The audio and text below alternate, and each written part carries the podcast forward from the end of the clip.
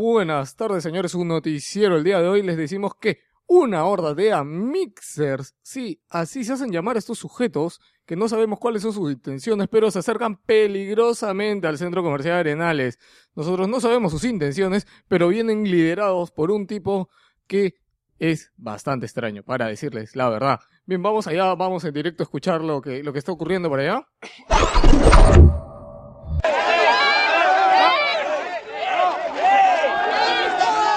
Oh, causa, ya para eso, ya para eso, ya para eso que nos la llevamos. Oh. Tráeme, tráeme esas cosplayers de mierda, las quiero acá, las quiero completitas, weón. Tráeme la ropa, los calzones usados, weón. Yo sé, weón, después eso lo vendemos, estos pajeros compran lo que sea, weón. Hazme caso, hazme caso. Ay, ay, ay, ay, no me lleven, ay, ay, ay. Horripilantes las cosas que escuchamos por allá. Esto es Wilson Podcast.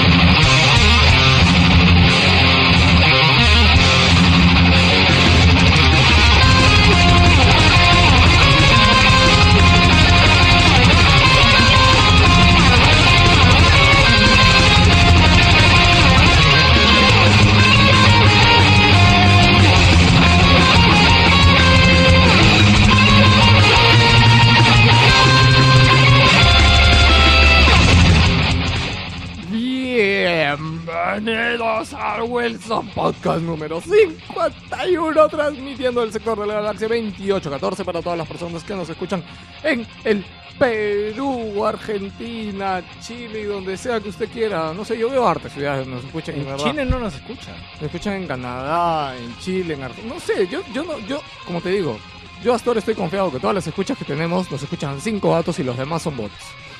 Sí. Es lo tradicional. ¿Qué tal? Les saluda Geos Lius. ¿Qué tal? Le saluda Víctor. Algún día tendré nick. Me enfermo de Te llorar. dije la última vez, te dije, te tienes que quedar con un nick. Vic. Vic, eso dijimos. ¿Por qué dices Víctor ahorita? Porque me gusta más largo. A Víctor le gusta de los dos pies, le gusta la cochinada. Tenemos un programa espectacular el día de hoy, es de madrugada, estamos con mucha energía. Y eso que yo no he tomado café, ¿ah? No, pero a ti te viene la energía cuando te sientas ahí y nos ponemos Sí, al mando de no esta nave. hacemos- no nos hacemos responsables por las cosas que pasan en los noticieros, por favor. Si alguno se siente ofendido con algo de lo que escucha en la intro, todos son hechos reales que no podemos probar. Así de simple. Sí, porque tú sabes que los psicosociales y todo, y aquí estamos para poner nuestra cuota.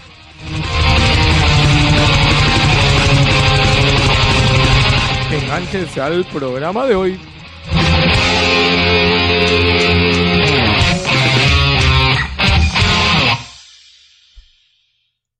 Y dime cómo empieza el programa, Víctor. That's the sound of the police. That's the sound of the beast. That's the sound of the police. That's the sound of the beast. That's the sound of the police. Eco perro afónico, weón. That's the sound of the beast.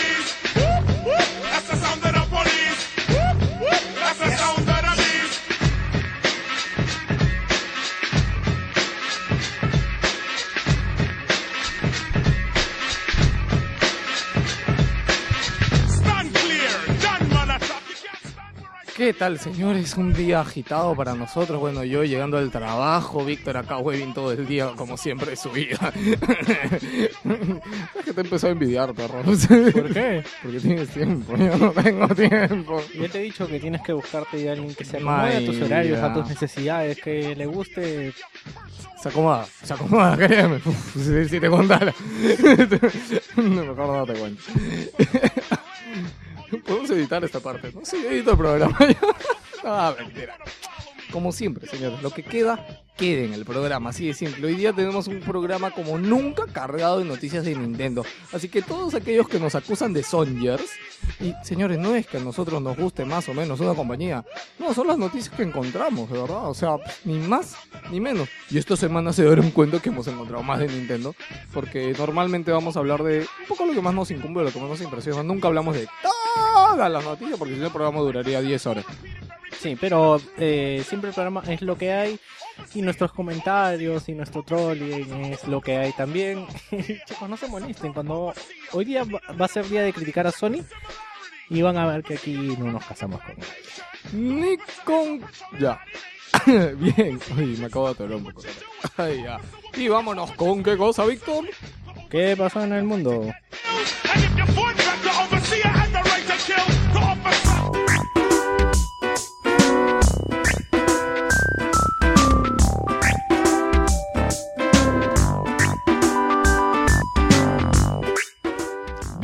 Víctor, Víctor. ¿Qué, qué, qué, qué? Se viene algo mega grande.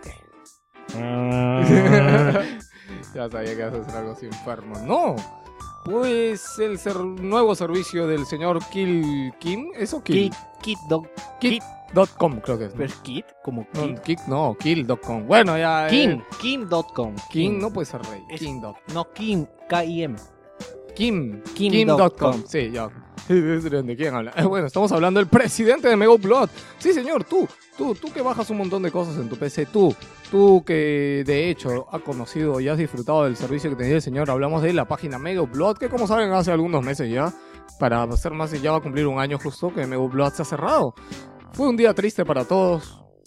¿Cuántas cosas se perdieron con Megaupload, Víctor? ¿Cuántas cosas se cuántas perdieron? historias, cuánta música, cuántas películas, cuánto ¿Cuántas cosas se siguen perdiendo? Porque todos los servicios de descarga ahora... son una mierda. Sí, de verdad, conseguir...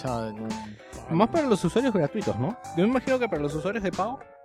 Sí, pero seamos realistas. Sí. la. Megaupload no tenía, no tenías que poner este ningún texto, no tenía límite de descarga. Creo que sí tenías O que sea, poner... pero el límite de descarga era altísimo. Para nosotros nunca nos afectaba. Sí, no, pues. nunca. O sea, a Estados Unidos sí le afectaba porque decía, bueno, que no bajo a mis 5 megas. Uf, no, pues no. Sí, pero nosotros bajar, está bajando a 100, está Ah, bajando a 200. Está bajando a 200, 300 kb. Uy, qué bien. Ahora baja a 30 kb las cosas. que Sí, bajan. baja a 30 cabezas. Un asco. Bueno, a que viene la noticia, señores, a que ya Kim.com en su época cuando salió de la cárcel dijo de que tenía planeado un nuevo servicio de descargas que iba a ser infalible, que ya no se iba a poder cerrar. Y les digo rapidito, el servicio se va a llamar Mega, no va a ser Mega Upload, simplemente se va a llamar Mega. ¿Y qué cosa va a hacer? Que el usuario, el usuario va a tener que encriptar sus este ¿Archivos? sus archivos, pero se va a hacer sol- es- va a ser un paso simple y va a ser solamente a través de un clic y este usuario va a recibir una clave para desencriptar. Con esto se va a decir en el contrato de usuarios y todo que Mega no va a tener conocimiento de lo que guarda el usuario. Exacto. Entonces es simplemente un archivo, un sitio donde tú vas a guardar gigas de espacio. Ellos no saben si es video, si sea lo que sea. Ellos no van a tener conocimiento en ningún momento de nada. Claro, que es un poco como este, lo que manejan los almacenes o manejan los bancos con sus cajas de seguridad, que ellos no se hacen responsable por el contenido porque ellos se lo dan a una persona y este, esa persona se hace responsable. El problema ahora es de que le está pasando el marrón a los usuarios y creo que va a ser como te dije en algún momento que todos vamos, todos los que queremos conseguir cosas, este más o menos populares o vamos a tener que pagar por ellas o vamos a tener que ir un poco más profundo en la web para poder conseguirlas. Así que vayan leyendo sus tutoriales, chicos. Para los que saben de qué hablamos, hablamos de la Deep Web. Que yo creo que algún día podemos hablar de eso, ¿ah? como una sección informativa. Un día que entre, te un- explico. Víctor, no vas a enterar. Yo no, bueno, para los que saben de qué hablamos, Deep Web es, se llama web profunda, rapidito. Es como una web cerrada donde pasan cosas muy sucias. O sea, no es que abres tu explorador y entras. O sea, se entra a través del explorador. Pero digamos que tienes que hacer ciertas cosas de configuraciones de la red y todo. Y mayormente la Deep Web está bastante vigilada por el FBI y X cosas. Para alucinen, por ahí se trafican órganos, se trafican muchas cosas. Tampoco se alucinen mucho, ¿ya? Porque yo también he leído muy poquito de la Deep Web. Pero si les interesa, busquen información. No se les ocurre entrar, solo busquen información. No se pasen de vivos. Sí, es como cuando tu papá te dice no vayas con esa gente, no, no te dice que averigüe, te dicen que no vayas. Así de simple. ok, y bueno, para decir, ah, me gustó lo interesante que ha dicho Kim.com es que esta vez van a haber servidores en dos países. Ah, sí, que Y el, o sea, un servidor va a estar la web todo y el otro servidor va a hacer backups de todo lo que suba la gente. Cosa que si tienen algún problema legal con algún país y deciden entrar por la fuerza y robarse los servidores, pues va a tener un backup en otro país. Pues sí, es imposible que haya una acción en dos países. El asunto es de que también esto del FBI ha ayudado a Kit.com, a Kit.com, a, a Kit- saber y informarse, pero ahora ya, no ya tanto, estar no empapa- tanto por eso, de eso. sino, sino a, a la gente que lo conozca él. O sea, antes era Mego Blowout, creo que pocos sabíamos, conocíamos el servicio.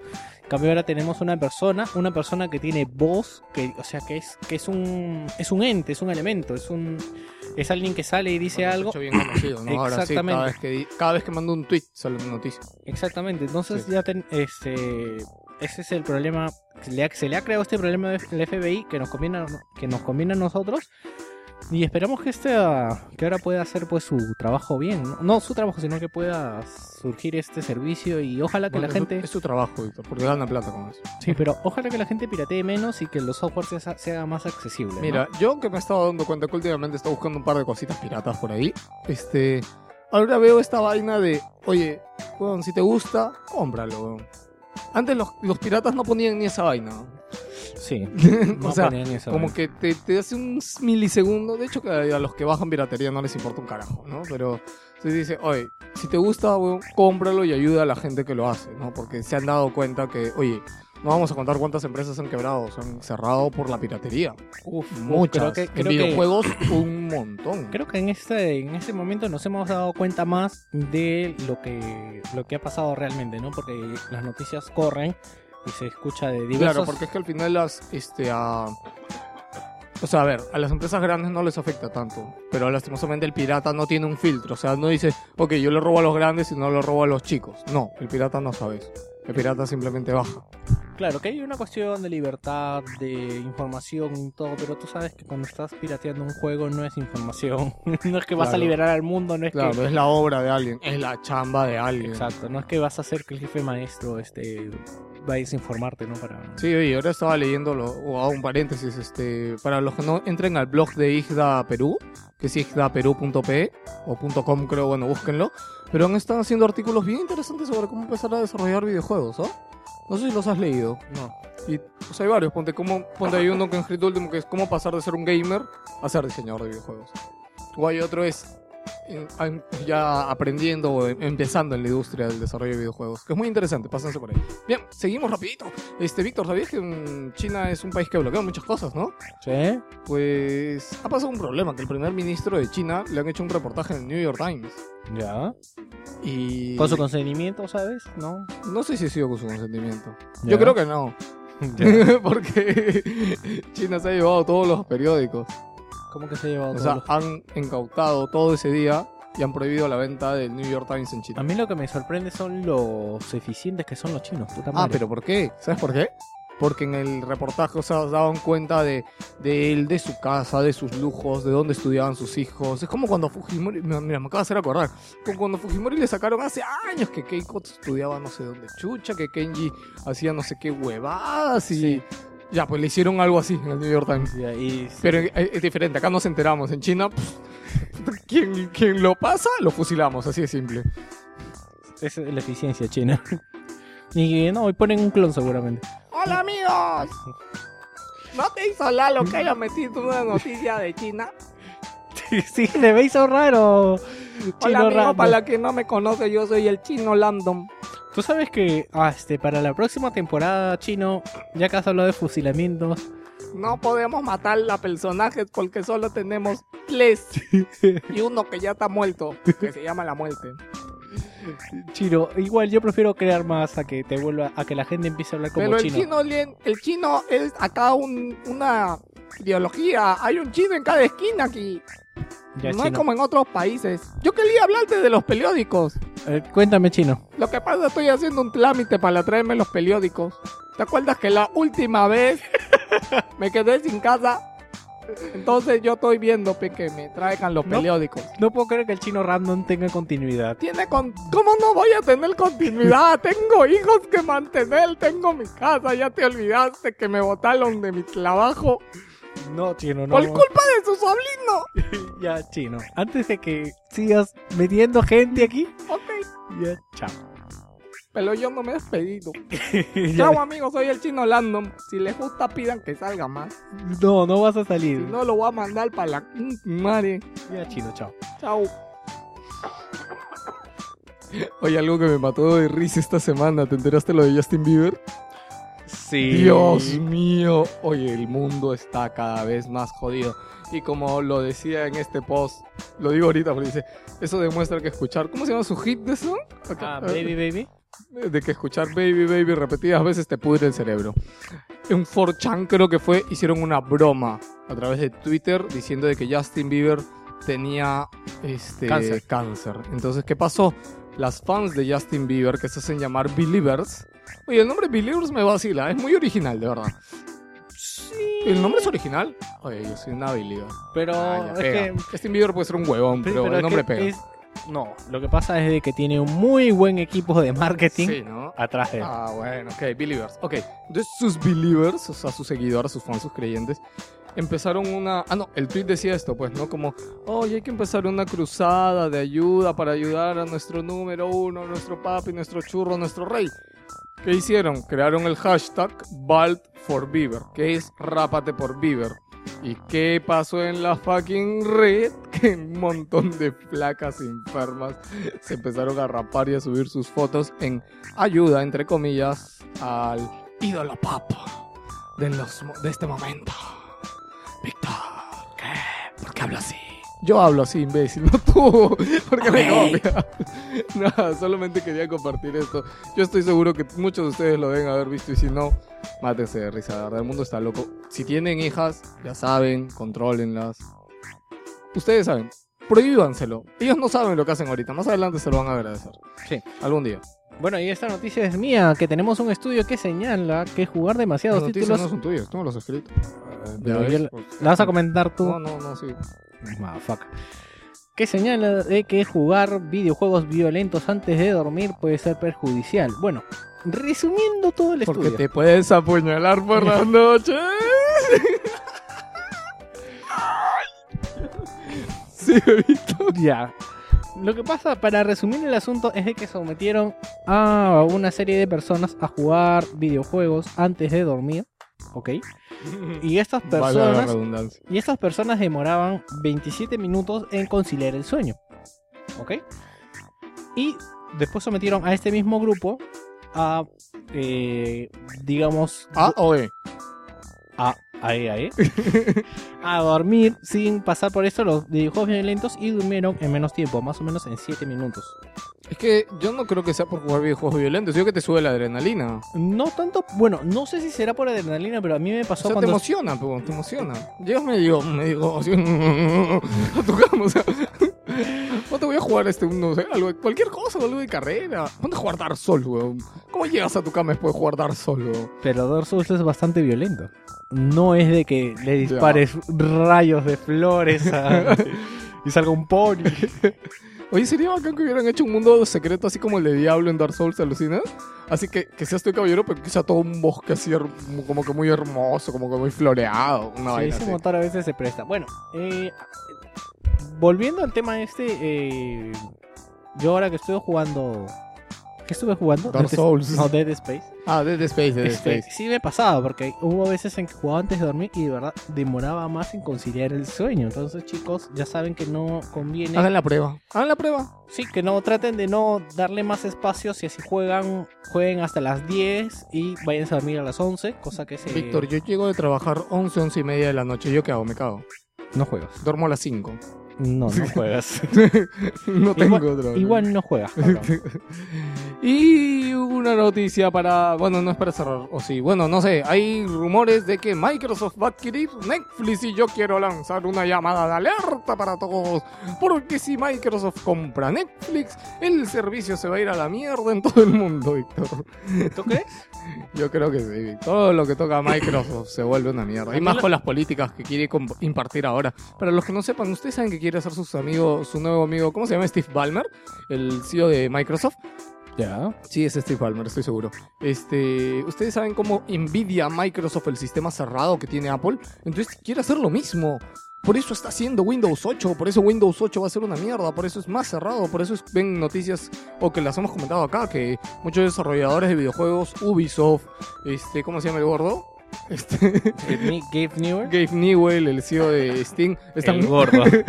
están muy preocupados por Windows 8 porque están cerrando la plataforma. Windows siempre este, ha sido popular, digamos, o se hizo más conocido porque era open mind.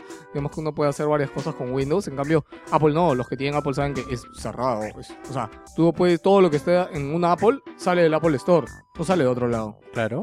Entonces, lo mismo quiere hacer Microsoft. Por eso, ahorita digo de que si Netflix es adquirido por Microsoft, bueno, Microsoft es capaz de quitarlo de dispositivos Apple.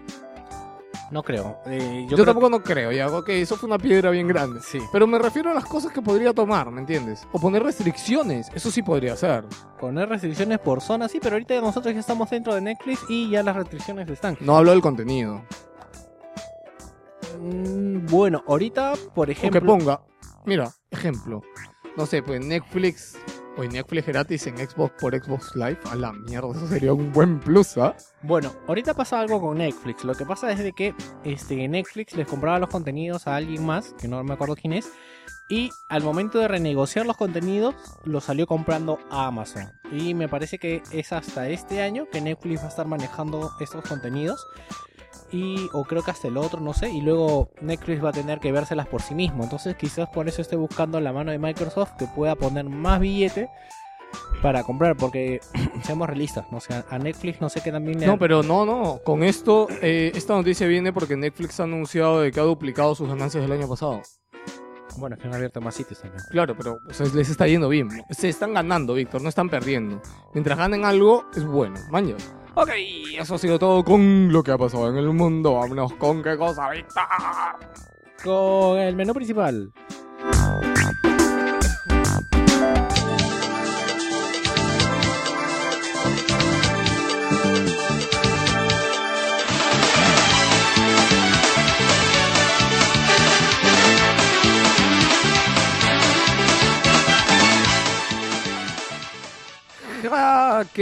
Los códigos de actualización de PlayStation 3. Beta de God of War Ascension. Electronic Arts confirma Need for Speed Most Wanted 2 para Wii U.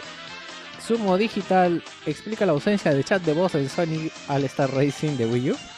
Y cerramos analizando el día de hoy un videojuego después de tiempo. ¿Cuál es, Víctor? Diablo 3. Vamos a empezar con Sonic.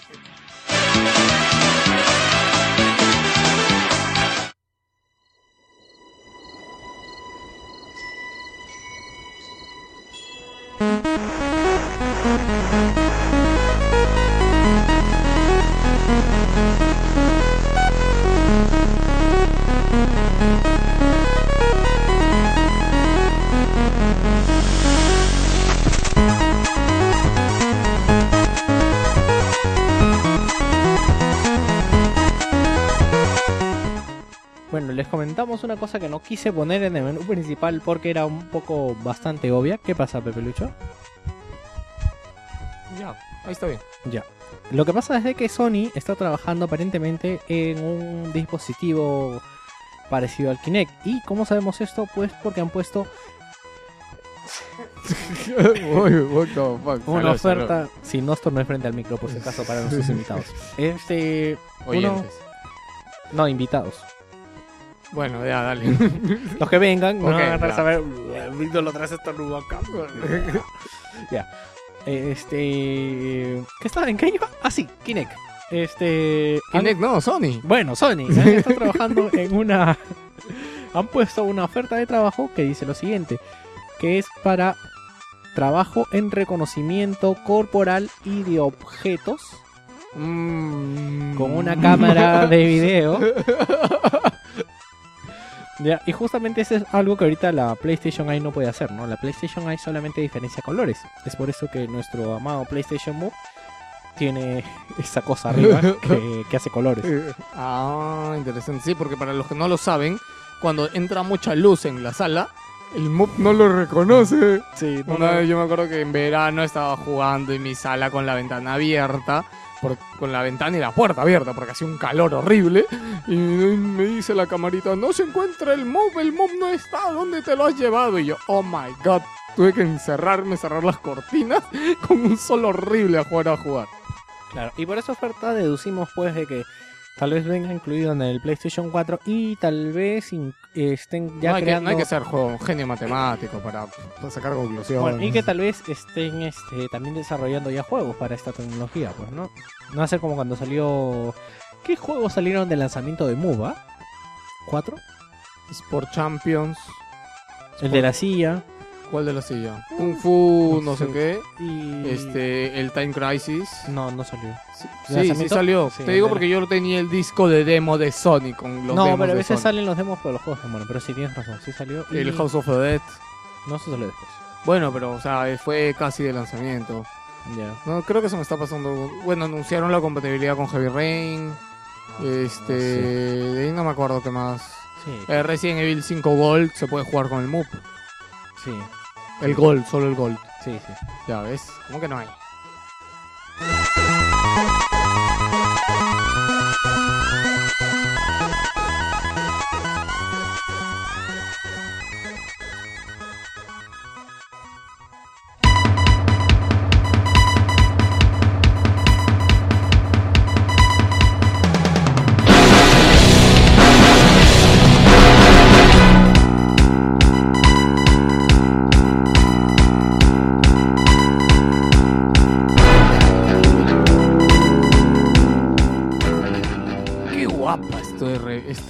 Este, cover, ¿no? ¿De dónde está?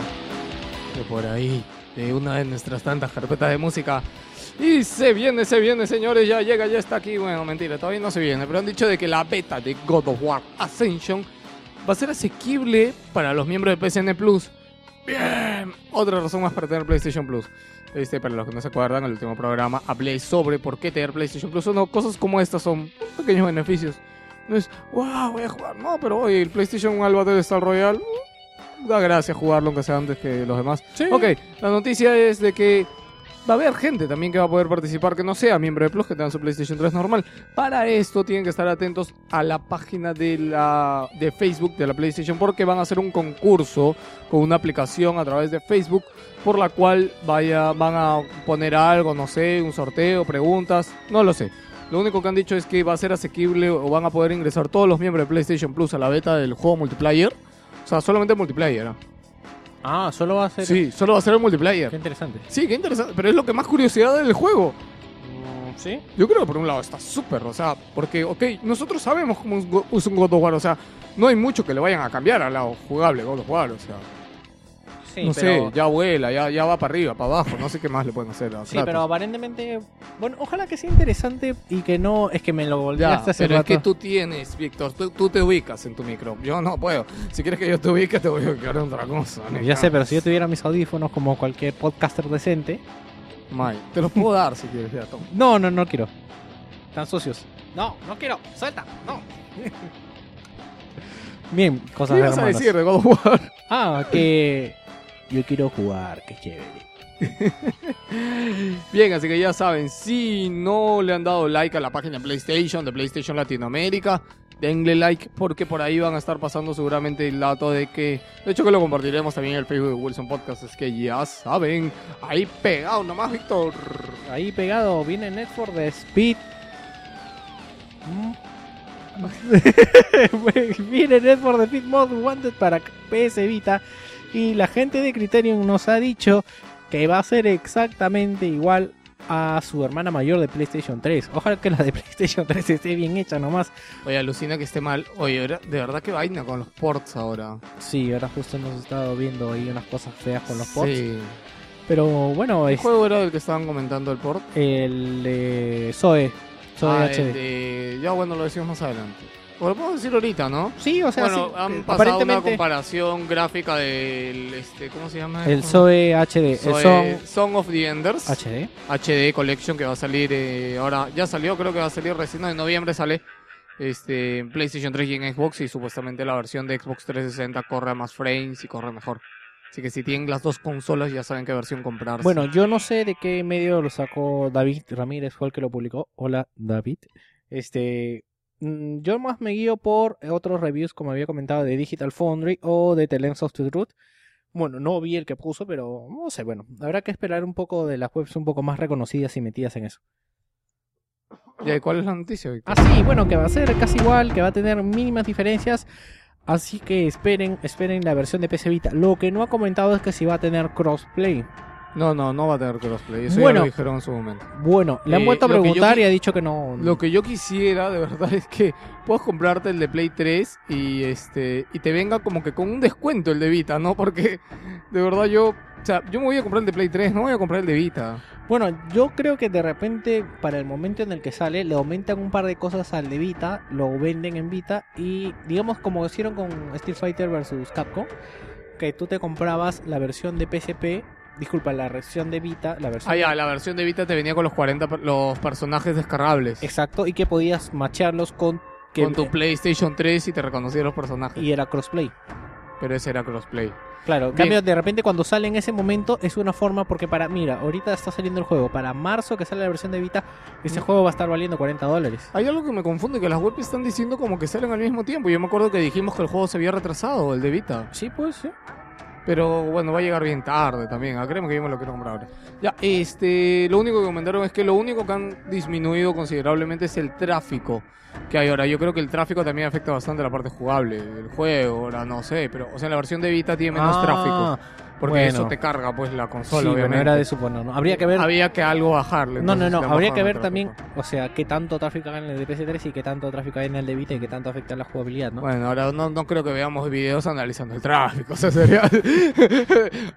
¡Pum! Noticia. Analizamos el tráfico del Need for Speed Most Wanted del día de hoy. Este, algo que te quería comentar ¿verdad? rapidito es que hoy día que estábamos probando con la PC Vita y jugando, no lo hemos comentado, pero los que tengan Vita y habrán jugado también en su Play 3 el PlayStation al Battle Star Royale, ¿se han dado cuenta la diferencia alucinante en colores y qué bonito se ve el Vita? Oye, de verdad, Víctor, te voy a hacer verlo porque no las vi, más voy a poner los dos para que te des cuenta. Yo tengo un televisor de 40 que no, digamos que no es ni el más barato, ni tampoco es jodidamente caro, pero es bastante decente, ¿ya? Y de verdad, pues la pantalla OLED de la Vita pues, se lo come con patatas, pero sí me ha dejado de verdad con la boca abierta. Los que tienen una Vita, pruébenlo de verdad, porque yo creo que, que vale bastante la pena. Y vamos a regresar para hablar del hackeo de Sony. Otra vez trae noticia.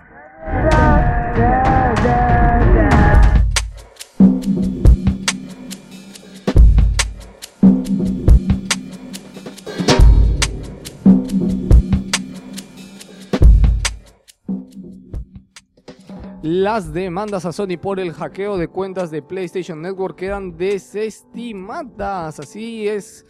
Eh, como se acordarán, hace más de un año ya, ya, ya pasó más de un año, este, Sony sufrió un hackeo de la PlayStation Network, estuvo cerrado casi por un mes, mes y medio la PlayStation Network. Un mes. No, casi un mes fue, ¿no? Sí. Casi un mes y bueno, pues el problema ya pasó, Sony ahorita ya está revitalizada, está tranquila, pero en otros países, no en el nuestro, creo, no me imagino que en ningún lado de Latinoamérica, por ahí México de repente, este, hubieron muchas denuncias hacia Sony, porque oye, o sea, yo estoy pagando la consola, me ofreces un servicio gratuito, ok, pero ya desestimaron todos los cargos de todas las denuncias que había, al menos en el lado de Estados Unidos. Y esto dice y se añade que el usuario de PlayStation Network, Victor, y escucha bien, acepta unos términos que incluyen avisos a posibles errores derivados de un servicio que no es perfecto. O sea, es algo así como que te aguantas. Ajá, exactamente, no puedes quejarte por, por porque te aguantas. Y que además el servicio es gratuito. Entonces no, no pueden interponer una demanda por esto. Bueno, pero, Pero ya ahora, ¿tú te imaginas todo lo que abarca el decir que un servicio no es perfecto? Es entre comillas, no es perfecto. Yo me pregunto si de verdad estará así. Yo creo que está así en los términos. Esos términos, para los que no sepan, cuando ustedes han creado su cuenta de PlayStation Network, ese texto enorme que sale, que le damos scroll 5 minutos, eso es todo un contrato que nosotros aceptamos en el momento de crearnos una cuenta y todo lo que ocasiona esta cuenta. Por ejemplo, yo no sé si en el contratito este dirá de que, oye, si de acá algún día se muere la PlayStation Network, o sea, me imagino que todos mis juegos murieron y no me van a regresar nada, ¿no? Sí, De todo lo que hayas gastado. claro, pero. mm, Claro, mm, o sea, sí, pero Bueno, y no sé, pues, Víctor, ¿algo más que comentar? Víctor. Sí, bueno, algo más que comentar. Estoy escribiendo la ¿a desdicha. qué? No, Me estás preguntando. ya, eh, algo más que comentar aquí pegado. Esta semana ha sido una semana desesperante porque, bueno, creo que lo puse más adelante. Si no lo puse, lo estoy comentando ahora, ya que estamos hablando de hackeos. Han liberado el código, la llave maestra para poder eh, generar, mejor dicho, introducir actualizaciones en la PlayStation 3. O sea, digamos que antes solamente las actualizaciones de los piratas iban hasta la versión 6.40. Ahorita creo que vamos por la 72, 71. ya. Bueno, entonces, ¿qué hacían los piratas? Eh, los juegos que salían los modificaban para que corrieran con el firmware este, el que tenían ya hackeado. Pero ahora, con el, con el lanzamiento de esta llave, ya, los, ya se puede hackear el firmware con la actualización última, aunque aún no se puede conectar a PlayStation Network. Pero digamos, Oh, obvio. mm. no, pero digamos que por ejemplo ya les corre en Uncharted 3. Que el Sí, que habían juegos que no corrían, ¿no? Exacto, el Uncharted 3 no ya, ya corre el Uncharted 3, el Assassin's Creed también ya lo, ya lo El están Assassin's jugando. Creed 3. Exacto, el antes, porque por ejemplo para el Resident Evil 6 han demorado creo que una semana o dos en poder este, hackearlo. Digamos que eso tenía cubiertas las espaldas a Sony. ¿Y por qué han soltado este código? Bueno, dicen que unos hackers chinos lo habían conseguido y iban a vender un dispositivo para que tú pudieras hacer esto. Entonces los hackers que ya habían hackeado la consola y que tenían esto en su poder y no lo habían soltado, Lo soltar. Ahora, a un paréntesis, eh, vale hacerles recordar a ustedes que Sony se reunió con estos hackers. Sí, me acuerdo algo. Exactamente, o sea, no es de que los hackers bonitos no lo hayan soltado, algo debe haber corrido por ahí. Y, bueno, admitámoslo, entre tener que pagarle a los chinos y que esto sea de toda la comunidad, prefiero que sea de toda la comunidad, ¿no? Porque los chinos tendrían que ser los beneficiados. Claro, o sea, sí, sí. Finalmente creo que esa ha sido la teoría de, de estos hackers. Así que tampoco no hay que putearlos porque, bueno, digamos que su retro es su vacilón, hackear la consola y ya la hackearon. Bueno, no lo soltaron esto.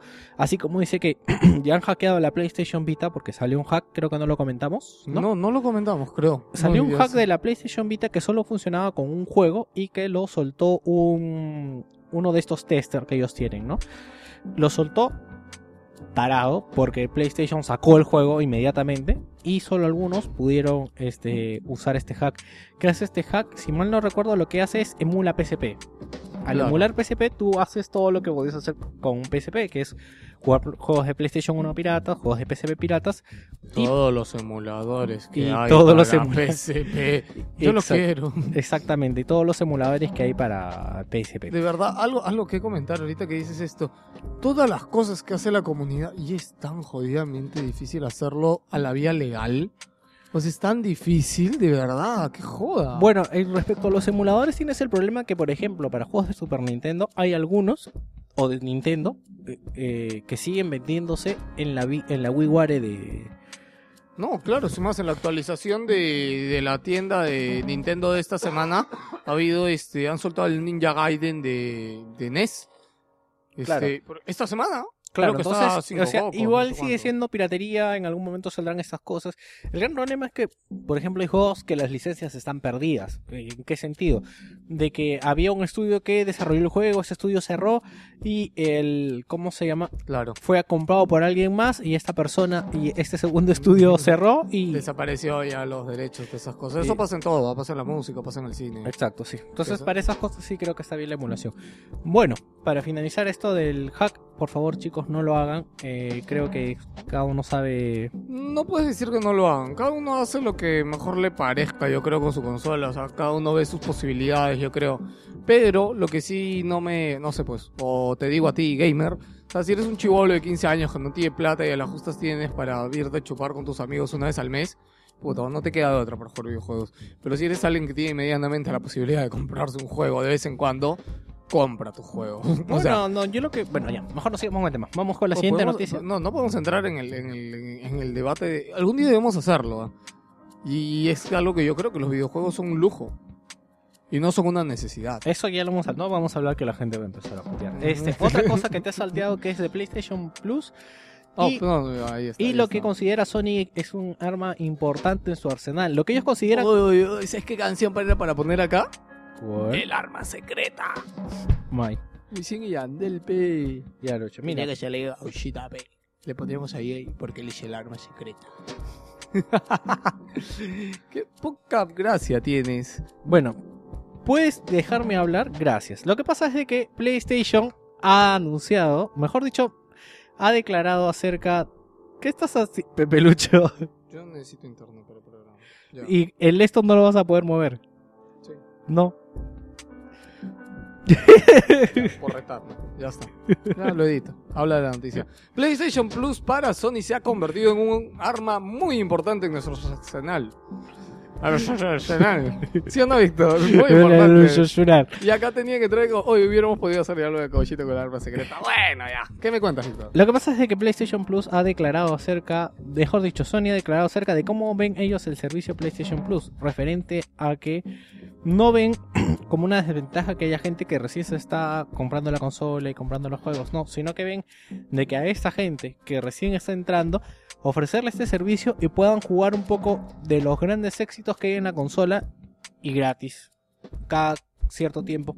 Y yo pensándolo también he visto como que esto es una oportunidad a que la gente no hackee su consola porque digamos que por el precio de un juego te dan 42 juegos al año Claro. gratis y aparte de los descuentos. Entonces, PlayStation ha sabido manejar bien su oferta por ahí.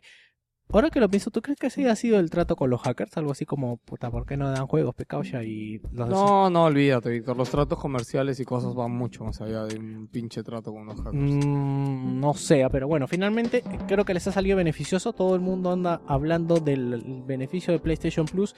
Y seguro si incluyeran este servicio para su próxima consola, igual la gente... No, de hecho, de hecho que va a haber PlayStation Plus para PlayStation 4.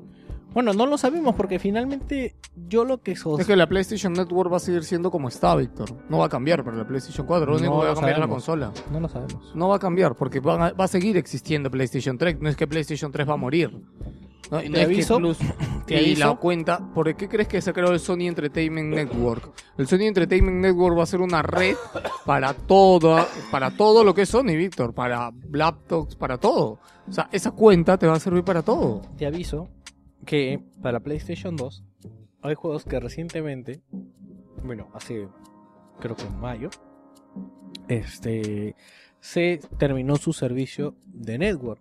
Yo creo que va a pasar lo mismo. Va a seguir ¿Cómo que se terminó? Ya no tiene network. Creo Ya que no tienen online. Exacto, Ya pues es obvio, los servidores multiplayer se cierran después de un tiempo. exacto. Y en Halo 1 ya no hay servidores multiplayer, Halo 2 tampoco. a lo que me refiero es que va a ser lo mismo con PlayStation 3 y PlayStation 4 cuando salgan en su momento. Van a ser diferentes términos. O sea, que sea el eh, que sea gratuito en PlayStation 3 no significa que sea gratuito en PlayStation Ya, 4. Víctor, pero es distinto que hables de un juego que ha vendido un millón de unidades a que hables de una consola que en ese tiempo no va a vender un millón, va a vender 50 millones y que va a seguir vendiendo. ¿Por qué? Porque la gente que tenga PlayStation 3 en ese tiempo va a seguir comprando cosas en la network. No, finalmente tú tienes que darte cuenta que PlayStation se cubre los salones y no, como tú no estás pagando, no tiene un compromiso para tú seguir en ese servicio. Bueno, un día alguien, alguien que se haya leído todos los términos de la, Sí. de la PlayStation Network para resolvernos la duda, Víctor, ¿y qué, me- y qué habías puesto de, del estudio de Siphon Filter? Ah, bueno, eh, ¿Qué es? ¿Una curiosidad? no, blog, el blog de PlayStation... eh, Lifestyle. No, el blog de. PlayStation en América tiene una sección algo así como reviviendo los clásicos. Yo estaba hablando de juegos que no me interesan, pero ahora hablado de Siphon Filter. Siphon Filter, señores. No sé si ustedes se acuerdan de que en ese momento no había ningún juego como ese. Si recuerdan, tenía un poco ahora como la vista de Uncharted, ¿no? Que ibas disparando con la imagen, con, con la cámara el hombro, pero en ese momento no había juegos así.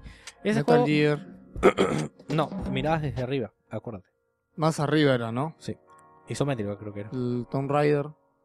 El Tomb Raider era más de saltos que de Siphon Filter, que era más Claro, Siphon. Filter sí era más disparo, ¿no? Exacto. Este, aparte que venía del PC. Siphon Filter salió solo para PlayStation. Este juego lo hicieron 15, 13 empleados, o sea, alucinen. Y ellos tenían el reto de hacer algo que nunca, nunca hasta ese momento se había hecho. El juego pasó por muchos parches, por muchas dificultades.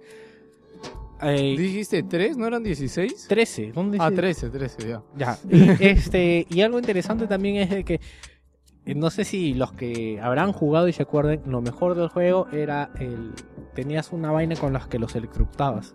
Era súper divertido hacer Era esa vaina. Súper divertido. Ellos decían, Me "Ah, acabo no". de acordar, ¿verdad? Ah, no, yo también me acordé, qué divertido. Dice, dice que eso es algo que les gustó mucho y que fue como... Nunca lo han vuelto a hacer. Bueno, al menos que sepamos, ¿no? Mm, Yo creo que, me parece que en el último Siphon Filter que salió sí lo, lo seguía teniendo porque era marca de la casa, pero creo que nadie más lo volvió a hacer porque era, no era muy práctico, solamente cuando te quedas sin balas, pero era difícil que te quedaras sin balas, entonces... Yo me acuerdo que cuando estabas de ocioso y encontrabas a alguien por ahí solo el que se lo podías hacer, se lo hacías. Sí. Así de simple. Eso se sí. lo hacías. Así como nosotros se lo vamos a hacer a ustedes. Ya. Vamos a hablar de Nintendo.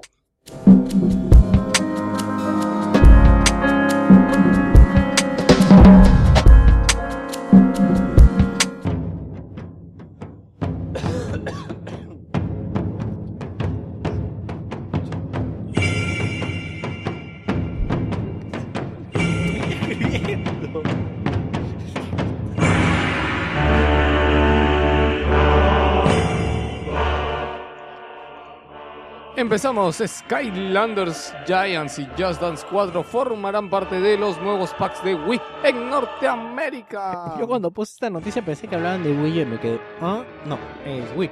Es interesante cómo, eh, quería comentar esto porque es muy inteligente lo que está haciendo Nintendo en el sentido de ofrecer Skylander, que es algo que los niños están jugando pero a rabiar. Yo no sé cómo hasta ahora no llega acá. Será porque es caro, ¿no? Y están raros los videojuegos. Están raros los muñequitos y los muñequitos no los está trayendo nadie. Entonces, son esas cosas que tendrías que ir a comprar a una tienda especializada y no vas a jugar con nadie. De repente los chivolos pitucos deben entender.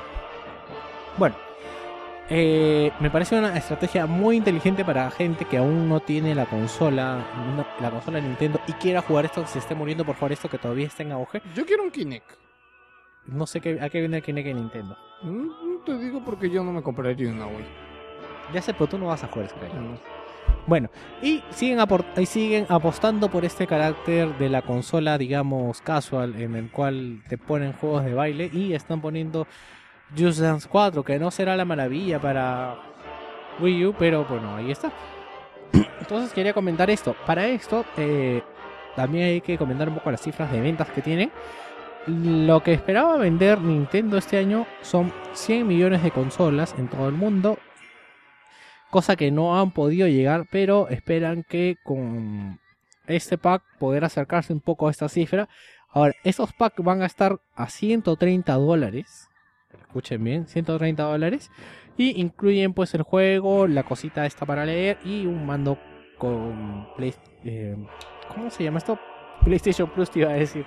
Este, Wiimotion Plus. Bueno, Seguimos. Ah, para esto la versión de Skylanders es la Skylanders Giants, que es una, me imagino una versión nueva, la verdad no investigué. Sí. Ahora, también en Capcom están diciendo que con Wii U podrían crear un Resident Evil nuevo. Esto en referencia a la versión de Resident Evil 6 que va a salir para Wii U. Que aún no han dado detalles, pero que están diciendo pues de que quieren incluirle cosas nuevas referente a la jugabilidad y pues un poco comparándola la experiencia con 3DS que era algo nuevo que no se había dado aún, ¿no? Esto es muy, no sé, yo no diría ni bueno ni malo, pero podría ser de que se nos quede otra vez una consola en exclusiva en una consola de Nintendo. Y al final no sé qué tanta gente acaba aprovechándola, porque yo de verdad creo que hasta ahora no he tenido que comprarme una consola por un juego. Estoy últimamente paro tentado por la 3DS, que ya me está dando razones para por ahí, pero en verdad no me veo con otra consola portátil. Porque ponte, la, la Vita no me la compré por un juego, me la compré porque quería comprármela. Porque Pero creo no que se me va a servir raro- y la voy a usar ¿No más. se te hace raro tener dos consolas portátiles? Nech tiene 3DS y tiene Vita. Tiene 3DS. Bueno, Bueno. solo esperemos de que no sea así. Ok, al menos si sacan una versión para Wii U, este, salga multiplataforma y tenga cositas para Wii U. Porque Resident Evil es una saga que yo creo que después de este 6, yo creo que se van a replantear bastante las cosas y el siguiente Resident Evil que llegue va a ser un Resident Evil bastante bueno. Yo lo que sospecho, y es algo que ha pasado, que no sé si se han, da- si se han dado cuenta, es de que conforme han ido mejorando las capacidades técnicas de las consolas, lo que ha hecho Capcom es hacer más grande el juego en el sentido de meter más zombies, meter más armas. Porque digamos que el PlayStation, que Resident Evil sea así, no es porque se le hayan querido dar de bacanes. Es que la consola creo que solo aguantaba tres o cuatro zombies por pasillo. Entonces no es de que. no es de que sí. que En la época, ¿no? Sí, o época. sea, no es nada. Si ahora te meten 20 o 30, y como te meten 20 o 30, tiene que darte forma de eliminarlos eficientemente. Entonces sospecho que para las siguientes, con- generaciones tal vez haya un poco más de. Menos survival, ¿no? Bien, y otra cosa que como ni siempre Nintendo nos da la alarma de algo, vamos a hablar de eso.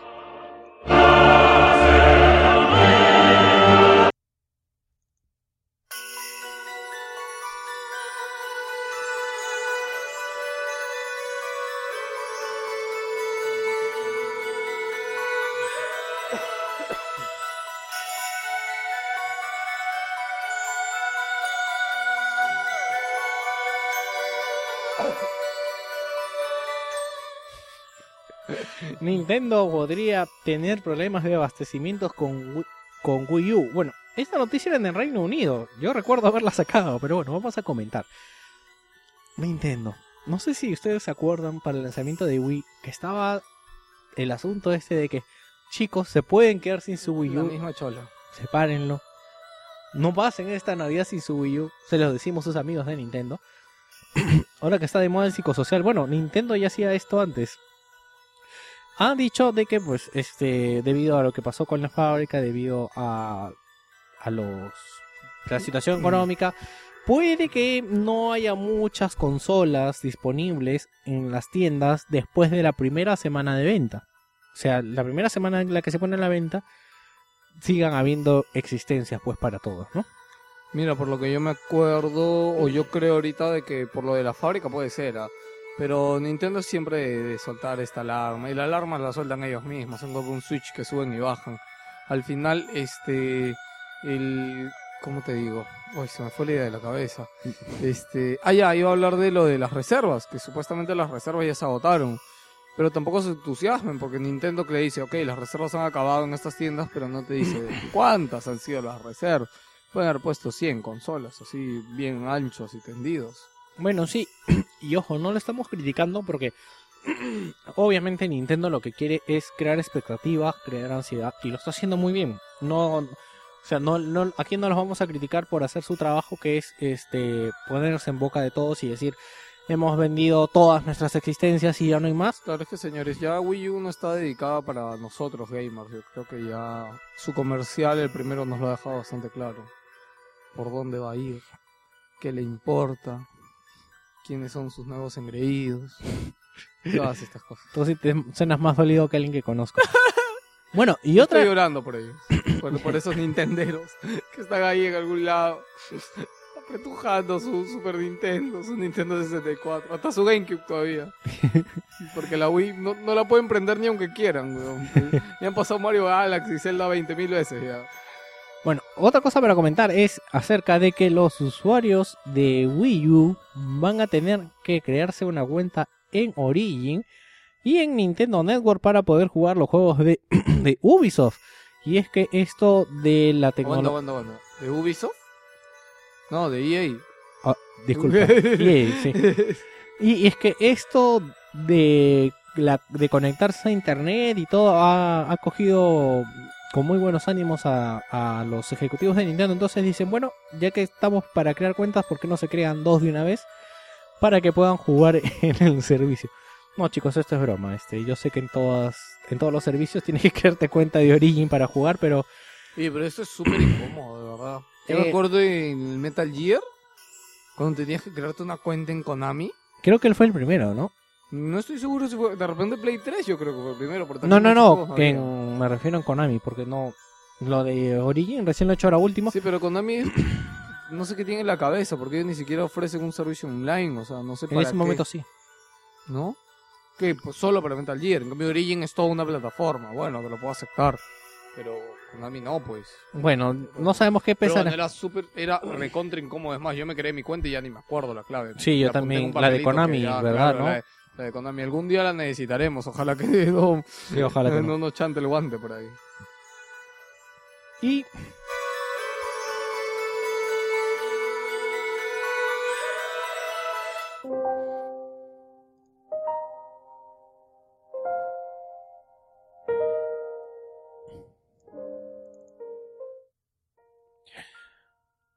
Bueno, señores, eh, con la novedad de que la tecnología pesca entusiasmados a la gente de Nintendo porque han prometido de que Ace Attorney 5 para 3DS tendrá voces. Sí, señores, voces.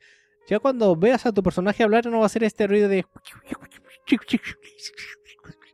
¿En qué juego hacía eso? En todos los juegos de Nintendo. no, en la... ¿Un juego de Nintendo tiene voces? No, sí, estoy jodiendo. Ya. En 3DS casi todos tienen este ruido que es el ruido, el famoso ruido Banjo Kazooie, que hablan de... Ese ruido que bueno. ¿En Donkey Kong también había, no? ¿No? No me acuerdo. Creo que lo sustituían con gritos de monito random. Sí, creo que sí. Creo, no me acuerdo. La verdad me acabo de acordar. Bueno, señores, y esa es otra noticia para molestarlos un poco porque sabemos de que, pues, no sé si, la verdad, sinceramente, yo que juego esa Attorney lo veo mejor sin voces. Porque pasa de que tú lees más rápido que las voces, entonces, este... Bueno, en- dependiendo del tipo de juego, ¿no? No, O lo que pasa es que, o sea, el- para empezar que el ruido, este ruidito, es molesto. Entonces aprietas A para que te suelte todo el texto y ya no puedas leerlo rápido. Y sospecho que va a pasar lo mismo con la voz, que no, la verdad no te va a aportar nada y vas a optar por cortarlo para seguir. Y aparte que nos van a joder a nosotros con el doblaje. Seguramente eso de hecho. Sí. Siempre lo hacen. Y esto que es Víctor, no es factible. Ah, ya, bueno, que no va a llegar FIFA 13 para los de Wii U. No va a llegar en el primer año. Bueno, no va a llegar. Va a llegar o sea, me 2013. imagino que les va a llegar un, un FIFA 13 y medio o mejor les van a vender el FIFA 14. Con los skins de- Del 3. No, le van a vender el FIFA 13 con los skins del 14. Exactamente. Bueno, no, esta noticia la dado con más pena que, no sé, no creo que, esté, que estén muy apenados los de Ele- Electronic Arts, pero bueno, han dicho de que es... Textualmente, eh, una de las declaraciones dice que el no contar con un hardware definitivo limitó su capacidad de trabajo. Sí, Pero yo digo, o sea, ¿qué tanto? A ver, o sea, si supuestamente es solo un poco más potente que Play 3 y Xbox 360, o sea, ¿qué tan difícil será, no? Agarrar una plataforma diferente. yo lo que creo que es una cuestión de plata. Así sencillamente, no han querido apoyar a... Son unos huevones, ¿no? Porque, o sea, soccer... Pero la- es que la verdad yo creo que lo que pensó ella es de que nadie, o sea, ya, ya FIFA 13 cuánto tiempo tiene en el mercado. Oye, FIFA 13 acaba de salir enfermo, no Ya tiene pues. un mes. Ya pues, ¿y cuánto tiempo va, cuando salga Wii U, cuánto tiempo va a tener? O sea, ¿tú crees que hay gente, la gente, la gente que juega FIFA? Es lo, pero es lo mismo como que me digas porque va a salir Call of Duty en Wii U. No, pero o sea, pa- es lo mismo. pasa algo. Es diferente en el sentido de FIFA porque hay una comunidad de FIFA. Entonces yo no creo que toda la comunidad de ¿Y FIFA... no hay una comunidad de Call of Duty? Sí, Ya es- pues. déjame terminar. A lo que me refiero es que ya tú tienes todos tus patas que juegan FIFA o ya sea en PlayStation o en Xbox. Y de esos no creo que el 100% vaya a comprar este Eh, lo Wii U. mismo con Call of Duty. No, lo que pasa es que Call of Duty tiene un modo historia en el cual tú puedes jugar solo y vas a disfrutar igual. No es lo mismo, para un usuario de FIFA no es lo mismo agarrar y jugar contra la máquina que le da mil patadas a jugar este un Call of Duty que tiene un modo historia que puede disfrutar en hard, en super hard, en No, mega te, hard. te recordaré que ahora tanto PES como FIFA tienen un modo carrera o un modo este liga súper extendido en el cual tienes que jugar este Ya sé, pero ¿no? la gracia es la, el juego este versus, ¿no? Mm, Ya, bueno. Ahora, lo que yo digo, o lo que yo voy, Víctor, es que yo creo que estas cosas son determinantes para comprar algo. ¿Por qué? Porque no estás hablando de hardcore gamers, estás hablando de casual gamers. Este, yo que trabajo en tienda te digo, o sea, es, oye, esto, ah, mira, y esto está acá y esto no está acá, dame esto. Es así de simple. O sea, un viejo no sabe de juegos, un viejo que va a regalarle algo a su hijo por su Navidad, no sabe eso. Yo no creo Y que si va haya- a ver el FIFA, va a decir, ok, dame esta hueá con el FIFA. Ya está. Pero como no lo va a tener, yo creo que eso es lo que le va a chocar. yo creo Igual que- con eso, igual con el Most Wanted, que no lo va a tener. O sea, yo, pues, no sé, o sea, Wii U ha llegado en un momento pésimo para mí, de verdad. No está agarrando ni nada bueno ni nada, o sea, no es ni mala, yo no creo que Wii U sea mala, para los que piensan que pensamos que Wii U sea mala, no, yo creo que Wii U va a tener muchas cosas que aprovechar, uno hace la joda y todo, pero Wii U considero que va a abrir las expectativas a muchas cosas, pero lo malo, y esto yo lo considero lo malo para Nintendo, es de que lastimosamente PlayStation 3 y Xbox, por ejemplo, Xbox, el Smart Glass de Xbox sale esta semana. Y en realidad, o sea, casi la mayoría en muchos sitios tienen ya un este un tablet, entonces es simple conectarlo a la consola. Bueno, no, no demos en esos Oye, temas porque estaba, hasta ya, no estaba, que recordaba lo otro eso que pensaba. El mando de Wii U te va a costar 170 dólares, ¿no? Reponerlo. Por separado, sí. por separado. Che, pues la Vita está a 250 dólares. Entonces pones la 3DS está, o sea, está a 150 dólares. O sea, es- vas a pagar por un mando. O sea, date cuenta el coste. Solamente es del mando. Y es algo que, que no es que te dé más potencia, no es que te añada harto a la jugabilidad. Bueno, ¿no? creo que tienes que acordarte cuánto costó el PlayStation Move los dos en su época. Me parece que te salían... 500 soles. Acá. No, pero me parece que te salían por 120 dólares. 40 uno y 60 el otro. Me parece. Sí, en Estados Unidos, si mal no me acuerdo, creo que sí. Ya pues entonces son 100 dólares y bueno, o sea... Ya, pero es un mando, pues, es distinto. No creo, pero bueno. Vamos a seguir con algo más de Nintendo. Sí. Este tema es interesante porque Sumo Digital, los que están haciendo el, el Sonic, Víctor, pareces un abuelo chocho hoy día, eh, Si lo vieran a Víctor está con su mate. La tosiendo ahí. el Sonic All Star Racing de Wii U, bueno, dicen de que no tiene eh, chat de voz porque uno, se han dedicado a hacer más jugable el juego. Dos, Mario Kart no tenía chat de voz en Wii y aún así fue un gran juego. ¿Ya? Tres, eh, la gente no va a conectar su- sus conexiones a internet porque Nintendo no sabe qué es eso. No, mentira, eso no lo han dicho. Pero bueno, a grandes rasgos es lo que han dicho, pues de que este se han esforzado en hacer. Yo sabes que les diría simplemente, los códigos amigos no son compatibles con el check de voz. Bueno, ah, pero pasa esto de que dicen de que el chat de voz es a través de la pantalla esta de el mando de Wii U. Ya pues la pantalla la tienes ahí cerca. Para eso supuestamente iba a servir. Ya sé, ¿Me pero estás diciendo que me han vendido algo que no van a utilizar? Ya sé, no pero lo, el lo que me momento, ¿no? imagino es que de repente no lo han tenido disponible para hacerlo. Lo que pasa es que si te das cuenta, en las otras consolas ya hay un sistema de voz implementado. Yo, hasta donde sé, ¿has visto accesorio de voz para Wii U? O sea, un micrófono, no he visto. No, no hay. Pero es que supuestamente lo tiene integrado el mando, ¿no? Claro. Ya pues. Bueno, pero ¿y los juegos que no son con el mando? Ay, ya. Bueno. Eh, también... Eh, Ya, esa es tuya. Nintendo perderá dinero con cada Wii U. Nada, simplemente iba a decir que para los que no lo saben, Nintendo por primera vez desde hace mucho tiempo, porque no pasó ni con GameCube. No estoy seguro, no sé si arriesgarme y decir que no pasó con Nintendo 64, pero no pasó con GameCube tampoco, que está vendiendo ahorita la Wii U por debajo de su precio de fabricación. Esto para asegurar que no suceda lo mismo que sucedió con la 3DS. Yo creo que Nintendo ha aprendido la lección, lo cual yo me alegro y quisiera que Sony entrara un poco en razón, porque yo creo que esta, yo estoy seguro de que, por ejemplo, a Sony le va a costar caro esta Navidad. Eh, lo que es para PlayStation Vita. Y esta, esta Navidad va a matar a PlayStation Vita. De lo que hubiera podido ser un gran hit, se va a quedar en una consola internet. De repente se va a quedar a nivel de PSP. O sea, ok, bastante gente la tenía y todo, pero no ha sido el gran hit. Yo creo que estás obviando algo que Sony ya preveyó, que es que para estas navidades van a vender un pack de consola con Call of Duty. Y Sí. mucha gente que va a ir a que no, sabe, sí, va a optar. Eso no, eso no te. O sea, eso no te corresponde con la bajada de precio, Víctor. O No, es, que, es que, es que, Un viejo le regala a su hijo una consola sin juego, le chupa un huevo. Así de simple. no, pero escúchame. Lo que pasa es que tú tienes que entender algo que, que tú todavía no sabes que tiene que ver con la cultura popular y el desconocimiento de la gente para esto. Uy, sí, Víctor, yo no tengo contacto con la gente, no. yo No, no, no. Lo que pasa es de que, por ejemplo, ¿qué pasó en la época de Nintendo 64?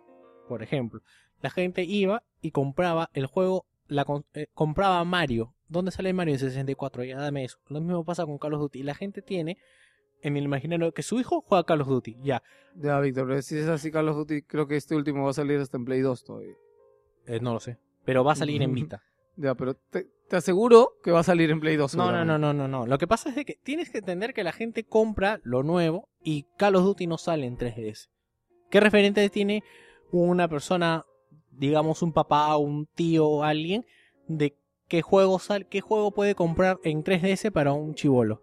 Mario, pero ya, no va a haber Mario de lanzamiento. pero no Entonces, crees- ve el pack de. Call of Duty con... ¿qué me- ¿Por qué me andas contrariando?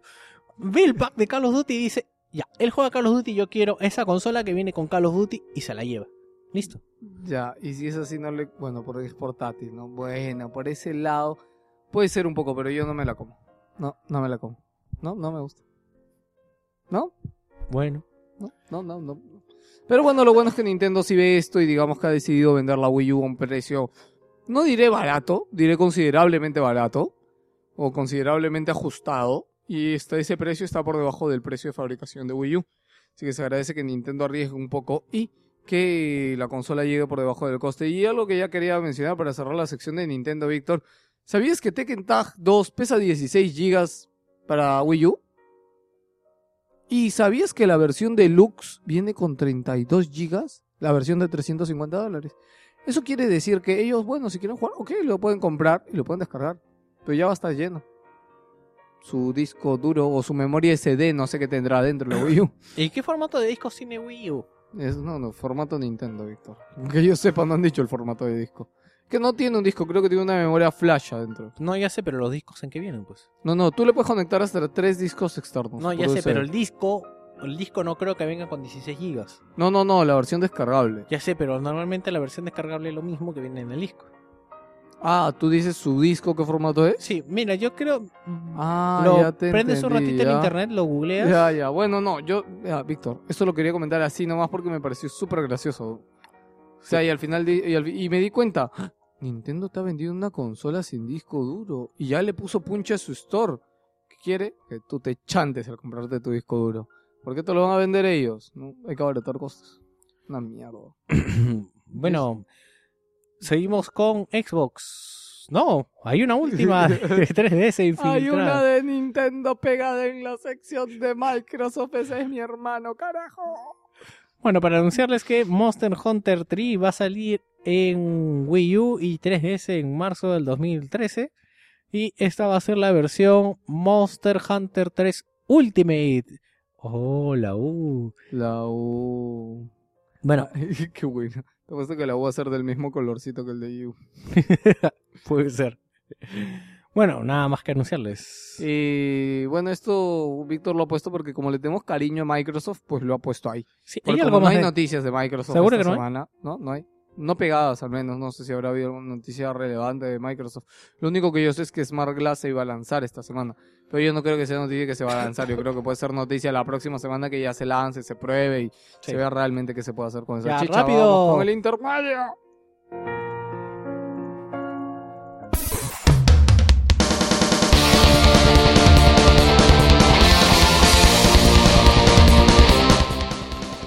El intermedio de hoy va a llegar bastante cortito hoy día, gracias a... no sé a quién le gracias. Gracias a todos los que se han pasado por el Facebook, sé que han habido un- algunas personas que nos han comentado, gracias a los chicos que siempre están ahí comentándonos en el blog, que nos pueden encontrar en www.wilsonpodcast.com.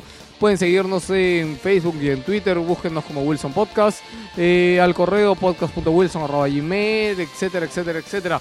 Eh, ya salió la última Más Gamers, ya la pueden encontrar en todos lados donde siempre está, en supermercados, etcétera. Y si quieren encontrarla de frente, vayan a Arenales, a la librería Xerox y muchas librerías ahí. En polvos azules también hay varias cosas que la venden.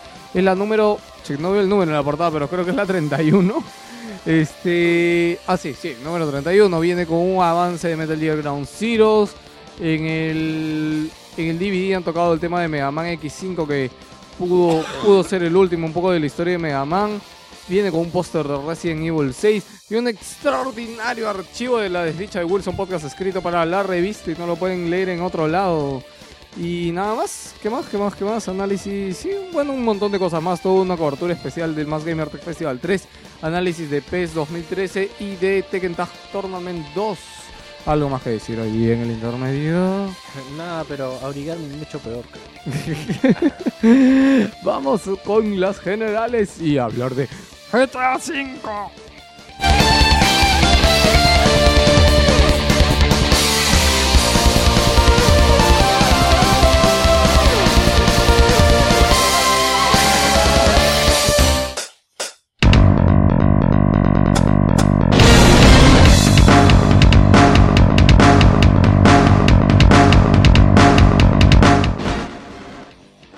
las noticias y nunca faltan rumores de GTA V, pero estos no son rumores, está confirmado.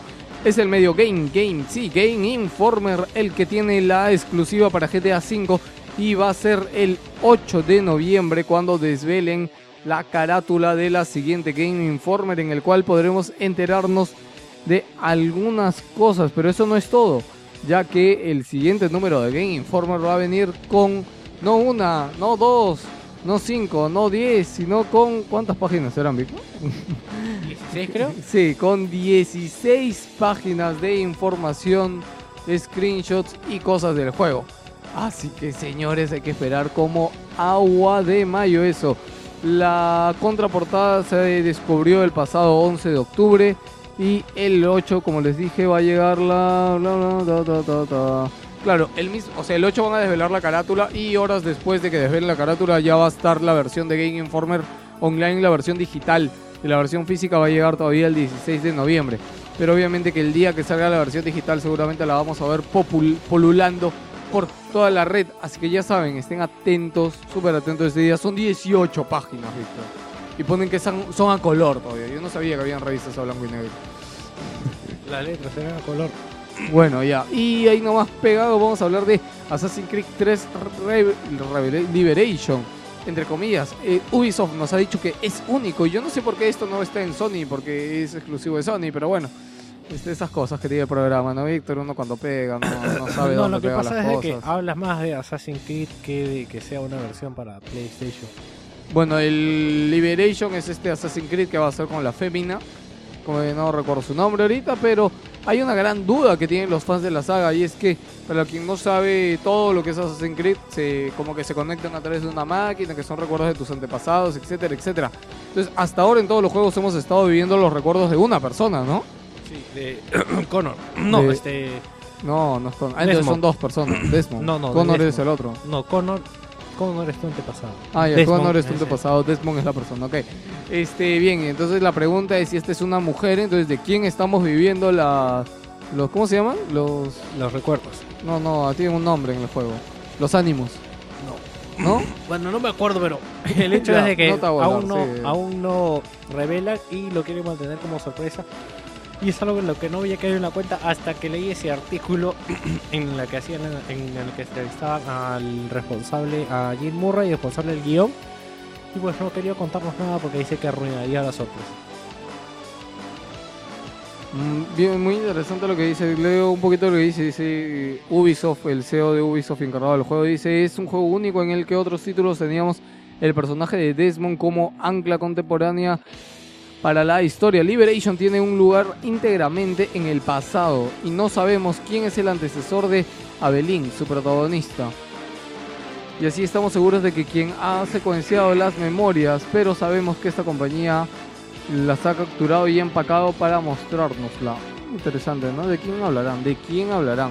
Bueno, ya sabemos, o podemos comentarles, como todos ya saben, que en nuestro querido Perú, como en muchos sitios, ya ha llegado Assassin's Creed antes de su fecha de lanzamiento. En realidad yo pensé que había pasado acá, como ha pasado últimamente con varios juegos, pero parece que ha sido en muchas partes del mundo. En realidad ya todo el mundo está jugando Assassin's Creed. Y lo más gracioso es que hemos tenido que... hay parche.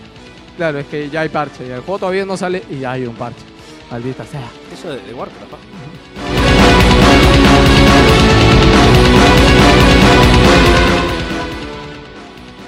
Silent Hill Downpour Konami por fin soluciona algunos problemas como el del guardado de la tasa de imágenes por segundo. Bueno, sí, como saben, hace creo que tres o cuatro meses se lanzó Silent Hill Downpour. Ay, Suena extraño, oye. Ya. Y pues este juego estaba plagado de bugs. Y ya eh, Konami ha puesto un parche para solucionar estos bugs, pero solo en la versión de Xbox 360. Aún ¿Qué? la versión de PlayStation 3 va a esperar un par de semanas, pero chicos, no desesperen que pronto va a llegar. Y si aún no te lo compras, alégrate porque cuando te lo compres ya vas a poder jugar la versión completa. Qué.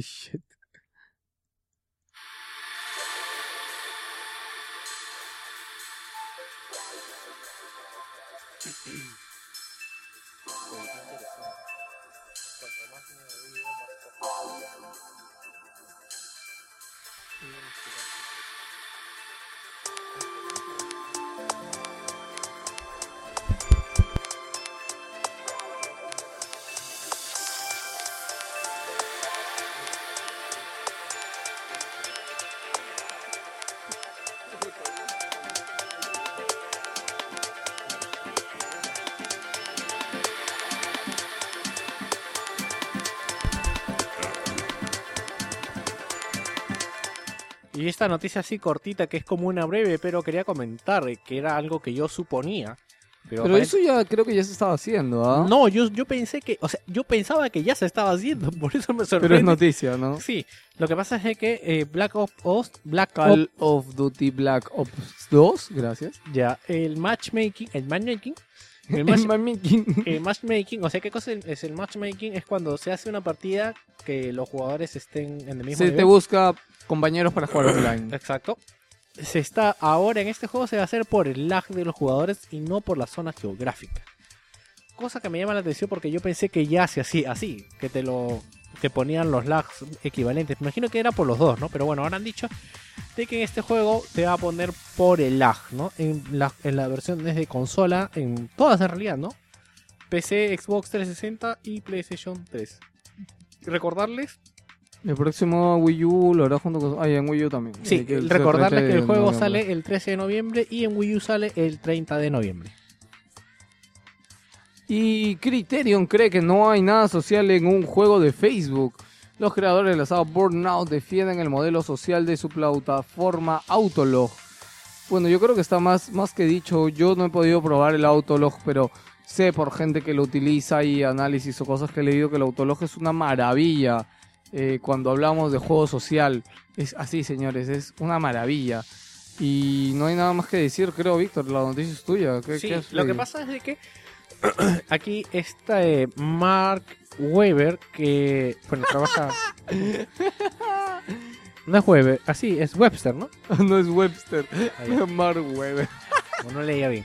Lo que pasa es de que él ha dicho pues de que para él que Facebook, los juegos de Facebook se llamen juegos sociales es la mentira más grande que puede haber salido desde que, bueno, mejor no digo desde dónde, desde cuándo. Lo que pasa es que para él el Autolog es la es un verdadero juego social porque te permite eh, ¿cómo se llama esto cuando tú juegas al lado de alguien confraternizar, no sé, o sea, este compartir tu, No, y aparte te salen, claro, te, te comparte automáticamente tus tu logros. experiencia de juego. Sí, y cuando otra persona hace lo mismo que tú o similar, solamente te marca lo que ha hecho esa persona. Por ejemplo, en el autolog, este, si otra persona corre la misma pista que tú y la hace en menor tiempo, por ejemplo, te sale un mensaje, oye, tal fulano, no sé, pues yo juego contra ti o te tengo en mi lista de amigos, simplemente te sale, oye, tal persona ha hecho tal récord en la pista que tú has hecho tanto.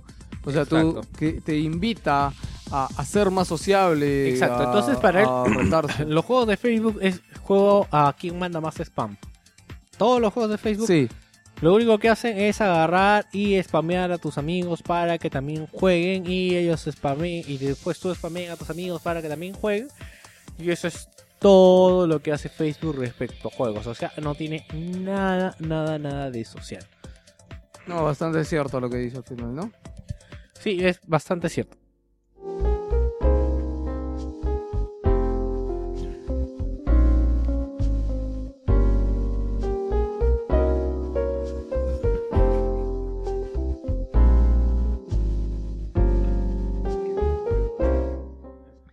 Metal Gear Rising Revenganza tendrá dos ediciones especiales en Japón. Coméntame al toque, Víctor. Sí, lo que pasa es de que, pues como ya sabemos, aquí en América tendrá una edición coleccionista que vendrá con una linterna que es con una espada. Pero en Japón la edición coleccionista va a ser así, va a venir con una caja, con la banda sonora del juego, un CD, un libro con instrucciones y dos pequeñas figuras y un contenido descargable que nos permitirá jugar como Grey Fox, o sea, el clásico ninja de Metal Gear. Y la edición eh, definitiva incluye todo lo que hemos mencionado y además una figura articulada del protagonista Raiden. Esta figura es hecha por Play Arts Japón, me parece, o Play Arts, no recuerdo muy bien, y va a estar prevista para el 2013 y también parece que va a llegar a Europa. también vamos a comentar rápidamente lo que pasó con Joey Madureira que abandona el estudio Vigil Games Qué pena. Sí. Pero yo creo que encontré otra chamba mejor. Eh, bueno, él hacía cómics. Ah, yo lo que no entiendo es qué va a pasar con las demás entregas del juego, porque no he jugado el 2, pero sospecho que tenía... No, obviamente. Si desde el 1 te abrían el. Como que iba a ser cuatro juegos, uno por cada jinete del apocalipsis. Sí, pues, pero ahora no sé cómo será. Porque Este, yo no creo que puedas encontrar otra pata que te haga diseño de personajes como él. no tanto el diseño, sino la historia, porque... Él no veía la historia, él solamente veía los diseños de los personajes. Jura, Sí. Claro, no tenía nada que ver con. O sea, de repente ahora tengo alguna participación, pero por lo que yo sé, este Madureira lo metieron para que vea el diseño de los personajes. Él es dibujante y diseñador de yo, a la- personajes. yo hasta donde supe le había metido la plata ya. No, no, no, para nada. Habría metido la plata para él diseñar los personajes. Y yo creo que se ha hecho bastante conocido para los quienes no lo. Por ejemplo, yo no tenía ni fucking idea de quién era o qué cosa hacía él. O sea, y al final eso me ha hecho, pues, como que conocerlo un poco, ¿me entiendes? Ok, cuéntame de Battlefield 3. Eh, hay un. Viene lo que es el. A ver, Battlefield 3 va, iba a tener bastante varias expansiones. Hay una que se llama Aftermath. Y ha aparecido, se ha liqueado, mejor dicho, un gameplay de todavía la beta, porque todavía ni siquiera está anunciado qué cosa va a traer esto. Pero ya se ha dicho que va a venir, va a haber dinosaurios en este, en esta expansión. O sea, como ya los zombies pasaron de moda, vamos a spamear dinosaurios. Sí, y esto viene dado que los fans lo estuvieron pidiendo y entonces EA dijo, ok, hagan que el hashtag este, BF3D Dinos este, en Twitter se convirtiera en trending topic y lo hicieron y parece que los van a complacer y van a meter dinosaurios. Yo creo que sería bien interesante, ¿ah? Hace mucho no hay un shooter de dinosaurios bueno, decente. Bueno, sí, habría que ver cuáles son las propuestas, pero sí sería divertido disparar dinosaurios que no se mueren y que estás ahí ahogándote por matarlos. Víctor acaba de hacer una demostración sonora de lo que es ahogarse por matarlos. Y ya llegamos, ya están aquí las breves.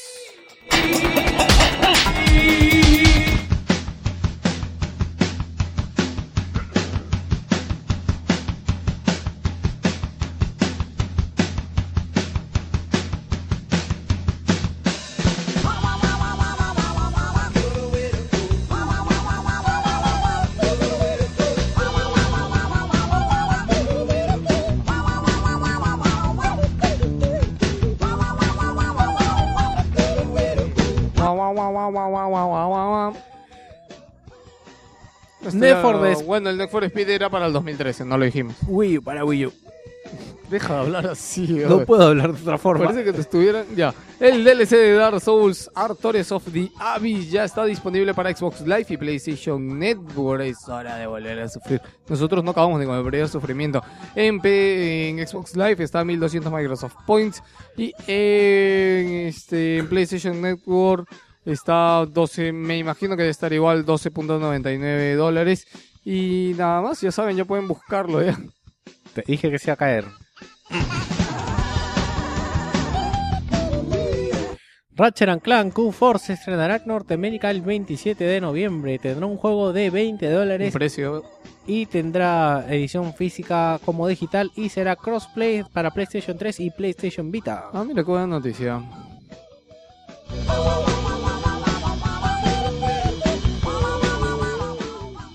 Se ha anunciado el próximo DLC de Darksiders 2. O sea, ya se han visto imágenes, precios y esta vez no va a ser un DLC corto, va a ser algo mucho más extenso, va a costar 7.99 dólares y 800 Microsoft Points. Se llama este, la fragua abismal donde vamos a buscar al herrero loco y sus secuaces. Yo me imagino que ese estará cocinando ese herrero.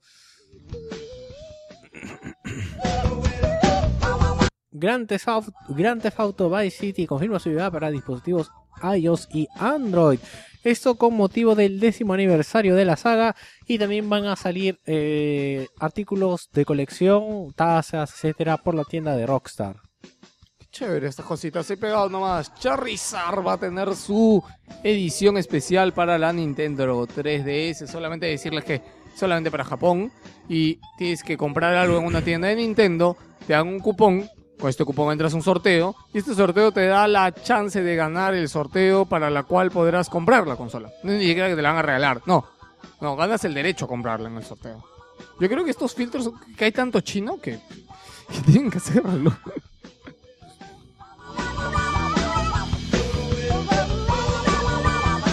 The Walking Dead Survival Instinct es el nombre final del FPS de acción de Activision sobre la serie. Este juego será un spin-off de la serie de televisión y seguirá los pasos de los hermanos Daryl y Merle Dixon en su peregrinaje en las tierras de Arlan. Para esto, esto va a ser antes de lo que pasa en la serie de televisión, en el lapso que el protagonista pues está en coma, como ustedes saben, ¿no? Ah, mira tú.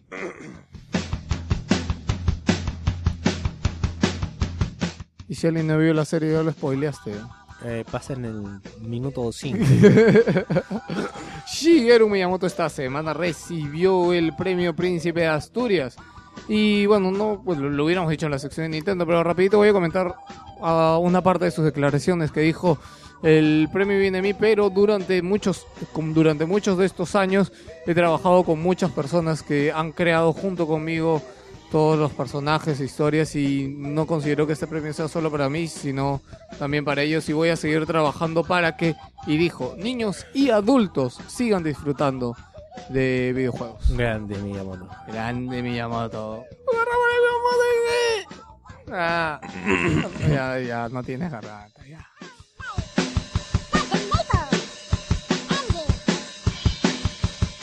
¿Cómo me empila esta canción? Assassin's Creed estrena colección oficial de prendas de vestir. ¿Y qué más, Víctor? Sin Star será un juego gratuito para PlayStation 3. Dodon Pachi Maximium llegará finalmente. ¿Qué mierda es eso, Víctor? Dodon, Pepelucho, lávate la boca antes de hablar de Dodon Pachi. Va a llegar para iOS y va a tener un modo fácil para los jugadores un poco menos Ya, exigentes. a- Y va a ser lanzado el 26 de octubre. ¿Sabes que ahora que no tengo un iPhone me doy cuenta de todas las cosas que no estoy jugando por tener un iPhone? Oye, van saliendo juegos exclusivos para iOS y yo, o sea, que antes aunque sea, si quería, como que lo podía bajar, ¿no? Pero ahora que tengo Android no, no puedo, ¿no? No hay.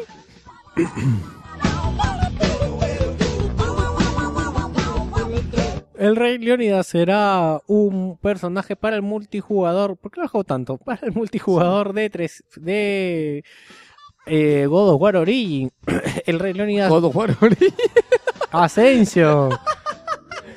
El Rey Leonidas es el mismo personaje que salió en la película 300. Va a ser- se- No, va a pero ser- no era un traje de, No, de va a ser- Leónidas para Kratos. no, va a ser Leonidas. ¿Va a ser Leónidas? Han pedido la licencia a Warner Brothers y vamos a usar el Leonidas que Oye, salió yo en creo que 300. es un muy buen plus, ¿ah? Para, Sí, a mí me lo venden. GameStop. Sí, o sea, pues, puede ser el puto Leónidas. Y Assassin's Creed 3 va a tener cuatro misiones exclusivas para PlayStation 3. Eso ya lo sabemos porque por aquí ya llegó la versión con, con el sticker pegado.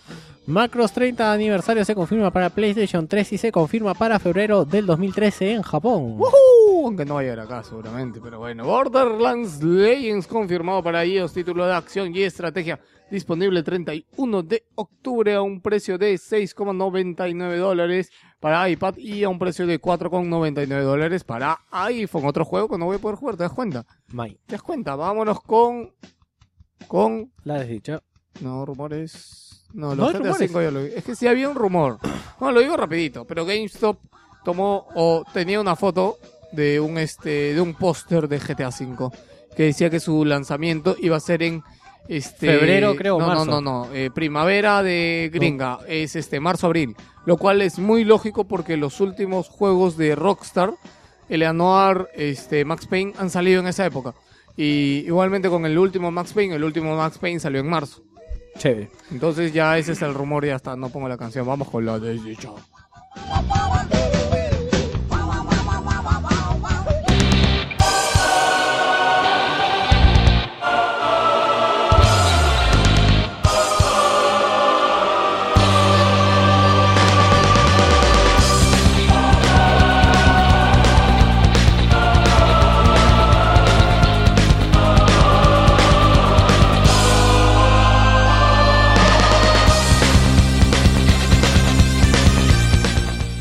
Chicos, la desdicha de esta semana va contra nuestra queridísima Sony, o mejor dicho, contra su filial en Perú. Pepelucho me está mirando porque no ha leído mi sección y no sabe de qué voy a hablar. No, sabía de qué ibas a hablar, pero no estoy en dilo porque sí estoy un poco de acuerdo con esto. bueno, como saben, esta semana... Aunque pueden haber muchas cosas debajo de la mesa que no sepamos. Mm, Bueno, como, No sabemos cómo puede trabajar una marca tan grande. como saben, Sony esta semana ha lanzado su campaña publicitaria No fue campaña publicitaria enfermo. Es una campaña El porque así concurso, bueno, bueno, bueno, pero esta semana fue el concurso de que pongas tu voz en un personaje de eh, God of War Ascension. Exacto, y, el casting fue, Y claro, el casting fue en un centro comercial bastante concurrido. Por Mega Plaza. No creo que no creo que le esté mal que le hagamos publicidad a Mega Plaza. Bueno.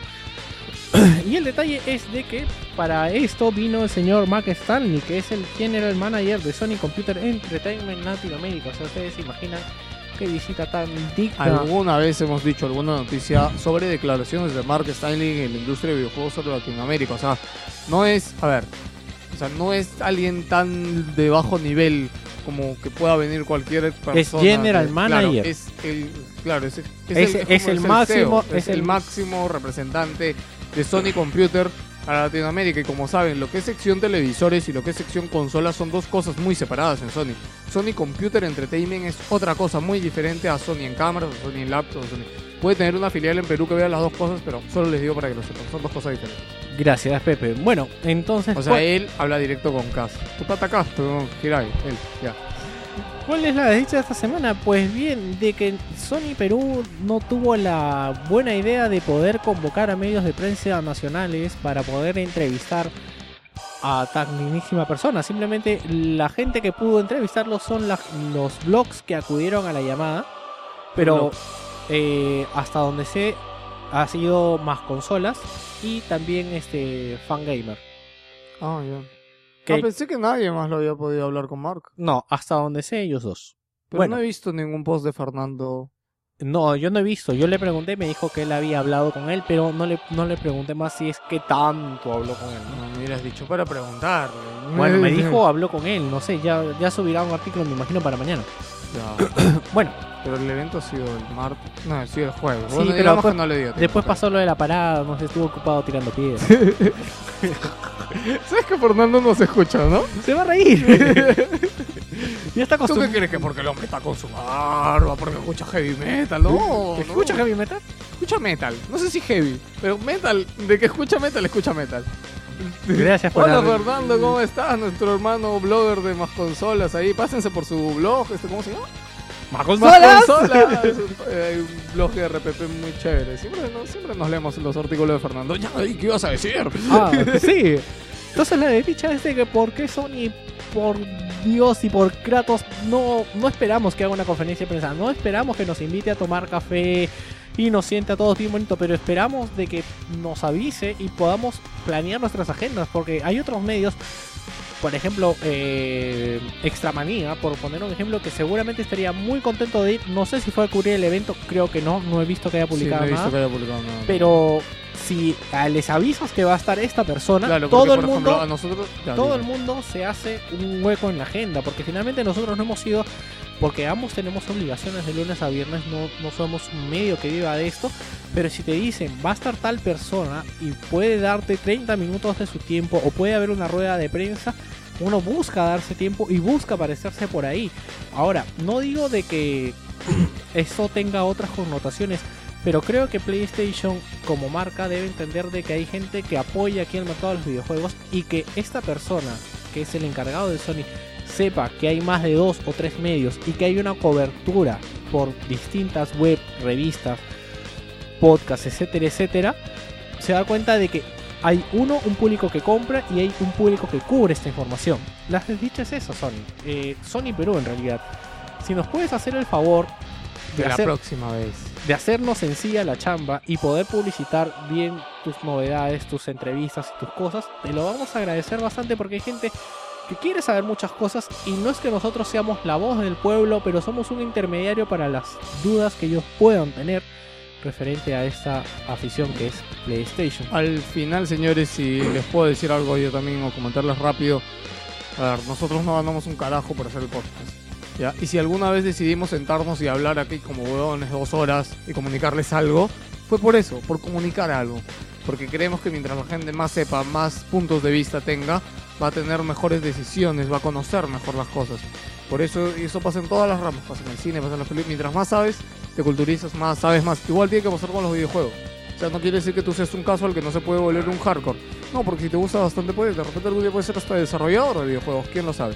Por esto alguna vez, o este es el motivo de ser del podcast. Por eso damos noticias y hacemos análisis. Porque si no nos dedicaríamos a joder o hacer otras cosas o hablar simplemente de las cosas que nos gustan. Y para cerrar, tienes, tienes mucha razón en lo que dices, ¿no? Y comentar, por ejemplo, que lo voy a comentar otra vez, pero ahorita comenzando con Víctor, estoy, estoy escuchando un podcast argentino y en Argentina, que no es que sea un montón más grande, pero sí tiene un par de empresas de videojuegos un poco más metidas. EA tiene sede allá, este, ha habido una presentación de FIFA, creo que Blizzard también, este, pero allá, por ejemplo, si no he contado mal, creo que hay 15 podcasts. 15, acá hay, por lo que yo sé y hasta donde nosotros vemos, hay dos Tres quizás. tres quizás. O sea, y creo que hay un programa, el último Más Gamer Tech Festival, me enteré que hay un programa de un canal de cable de videojuegos en Arequipa. ¿Ya? Ya. Que dura media hora, creo, una vaina así. Pero es hecho también así por gente así, pero bueno, hay un programa. Es lo único que, hasta donde yo sé. Si saben algo, compártanoslo. Y nosotros más que feliz que haya otro podcast y decirlo. Porque mientras, sea, mientras más podcasts haya, mientras la gente más informada esté, o sea, yo quiero, o sea, de verdad, chicos, no es fácil sentarse, buscar noticias, buscarse un tiempo. Ahorita son las 2 de la mañana y Dos. estamos acá sentados grabando porque nos interesa. Porque la última vez les dijimos, vamos a hacer un programa semanal como esté, lo vamos a hacer así en una hora por último un día, lo vamos a hacer. Porque ese es nuestro medio, eso es Wilson Podcast y ojalá yo me imagino que pronto y esperemos que lleguen las demás empresas y ahí vamos a ver quién se agarra palos con quién. Y aprovechando la desdicha, eh, había un tema que no quería tocar. La gente que sigue pidiendo case de Dota. Chicos, sé que han llegado aquí, que posiblemente no estén escuchando esto. Pero esas keys de Dota salieron de nuestro colaborador. Ah, sí, gracias, este, Nech Drake. Él fue, las case eran de él y él nos dijo, oye chicos, los sorteamos en el programa y nosotros, bacán. Sí, porque él bien podría haberse hecho de un dinero, así sean 10 soles para su pasaje, eran 20 soles por las dos, y decidió compartirlas con nosotros y poder compartirlas con ustedes. Y bueno, salvo que llegue algo gratis más, como en su momento sorteamos unos polos y unas... Una maletita de Vita cuando nadie la tenía todavía. Sí, Porque fue Eh, la presentación de PlayStation Vita que nos Exacto, que fuimos y nos dieron y decidimos sortearlo, regalarlo. Esa va a ser la única forma en la cual. Bueno, nosotros- No sé si será la única. Un día me puedo poner melancólico. Aunque ya sé que mis cuentas del año, yo no, no creo que me ponga no melancólico. creo que no, la verdad que no. Entonces, esa va a ser la única forma en la que nosotros sorteemos algo, que alguna empresa nos dé algo para sortear y lo podamos compartir con ustedes porque no... No sé acá, o sea, Al final, si algo llega con el programa, ustedes hacen el programa. Así que nada. También lo hacen comentando, malditos. Ya. Este, vámonos con lo que no te puedes perder esta No. semana. ¿Qué? No viene antes el... ¿El qué? eh, No, lo que no te puedes perder de ahí es el análisis y despedida. ¿a ¿Qué programa ¿En escucho qué, yo? pro- en qué programa?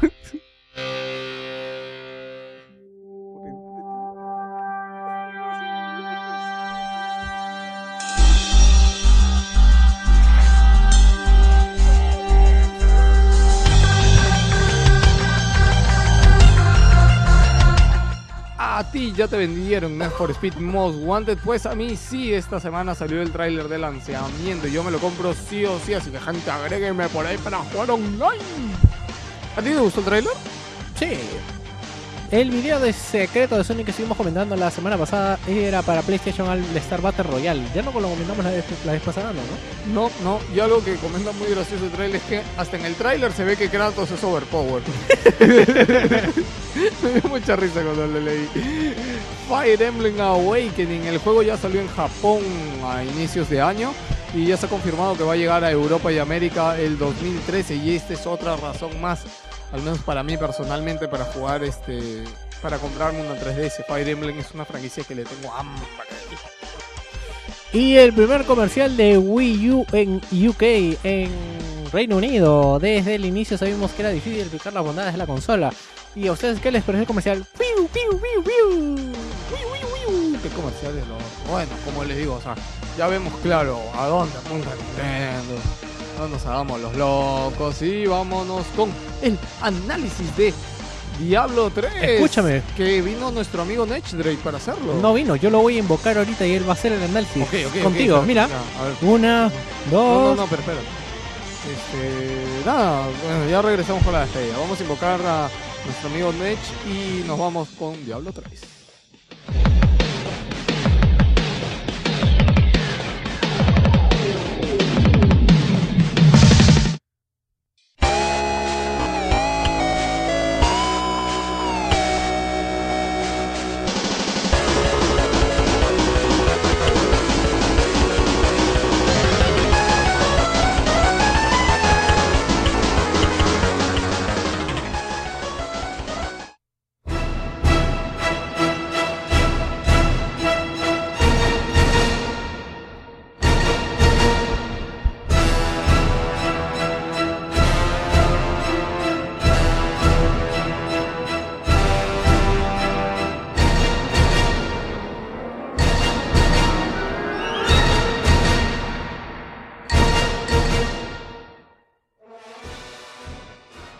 Diablo 3, señores, la manzana de la discordia de los últimos juegos de PC que han salido.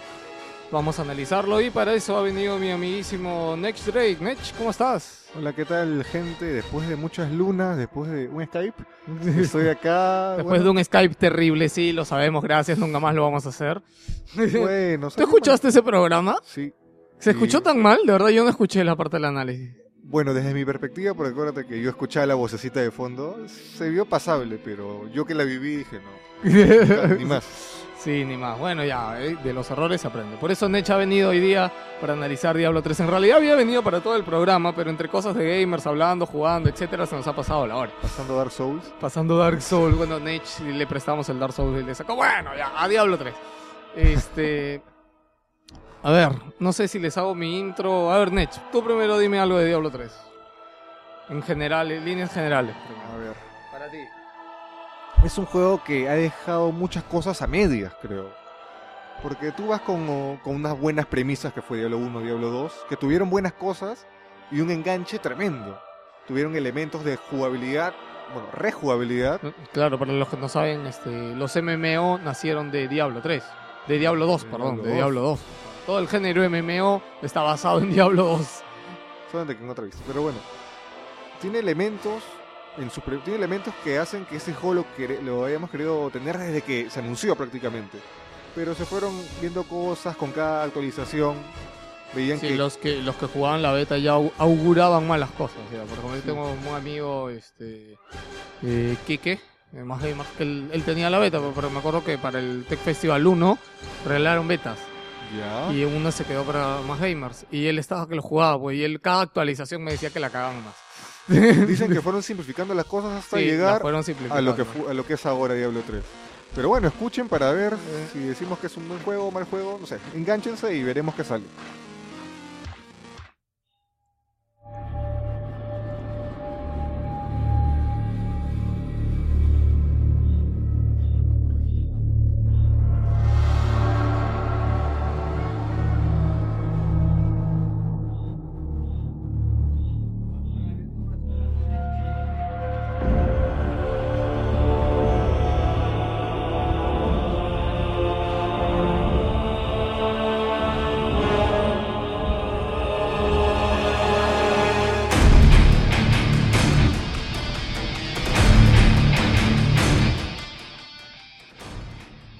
La saga Diablo viene desde los inicios del PC cuando se empezaron a hacer más populares y nuestra adorada Blizzard nos dio este maravilloso regalo. No es para menos, todos los que en su momento jugamos Diablo 1 y Diablo 2 le hemos dedicado como mínimo más de 100 horas. Y decir poco, porque en mi caso particular y personal yo le dediqué más de 300 horas aproximadamente.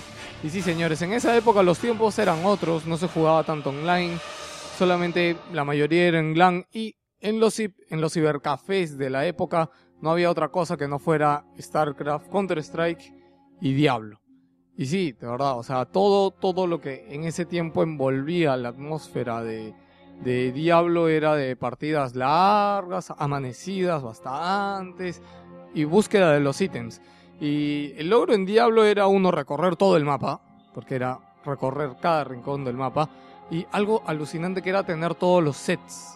Para quien no lo sabe, en Diablo o en Diablo 1, en Diablo 2 tenías los sets de armaduras, que es muy parecido a lo como le digo. Este, los MMO están inspirados mucho en Diablo.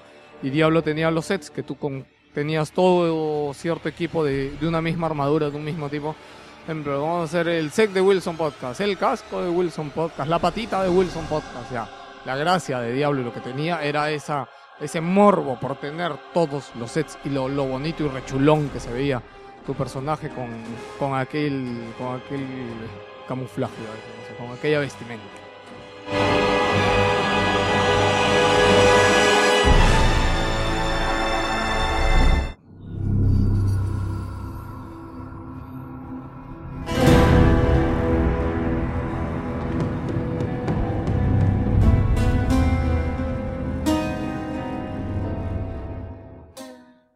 Después de todo lo que les comento, no es extraño que haya tenido tanto hype este Diablo, ya que todo lo que había tras el juego, más de 6 años de desarrollo, el juego fue anunciado el 28 de junio del 2008 Y todos en el momento que, que se anunció, en realidad desde que terminó Diablo, digamos, desde que salió Diablo, se sabía que estaban desarrollando un Diablo 3, digamos, en planeamiento y esas cosas.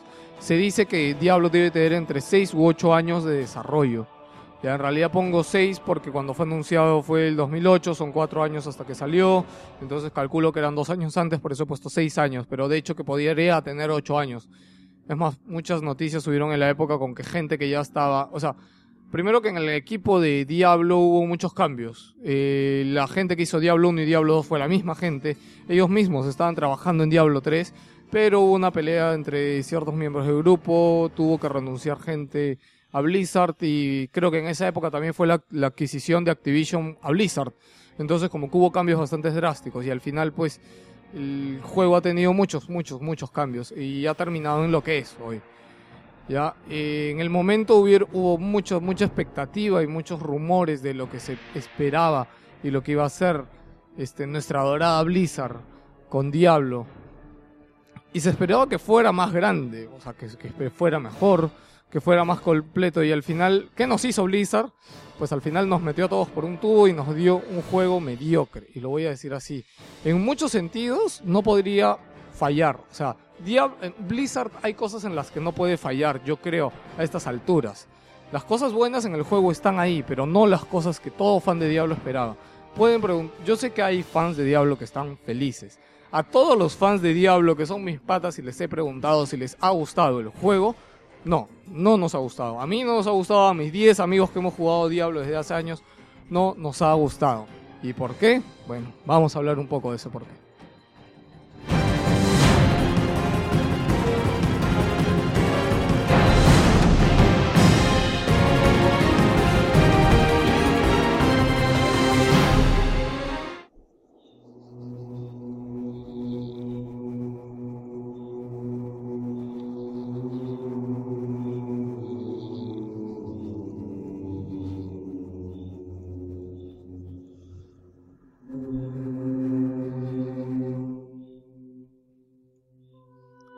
Nech, tú dime una primera cosa que no te haya gustado de Diablo 3. Que es la más cosa. grande. Creo que podemos empezar por la más grande. El límite de habilidades y la variedad. O sea, recordemos que en Diablo 3, perfecto, eso también era parte de la, de la rejugabilidad. Tenías un árbol de habilidades y perfecto, podías meterte exclusivamente en una y en otra partida otra, y en otra partida Sí, otra. Y esa era la y eso gracia era del juego. la gracia del juego. Pero ahora, acá no. ¿Cuál fue la gran idea de Blizzard? Perfecto, tienes todas las habilidades, sube de nivel y de los vimos automáticamente. Tú solamente qué vas a hacer va a ser escoger cuál te gusta más, cuál es la más bonita, cuál te sirve más y las habilidades pasivas que a veces ni se sienten.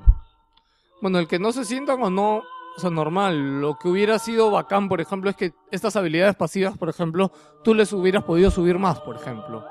Hay habilidades Eso que son hubiera dado- necesarias. Claro, porque les explico, tú ganas un skill y ese skill no es que tenga varios niveles, no, se queda como está durante todo el juego.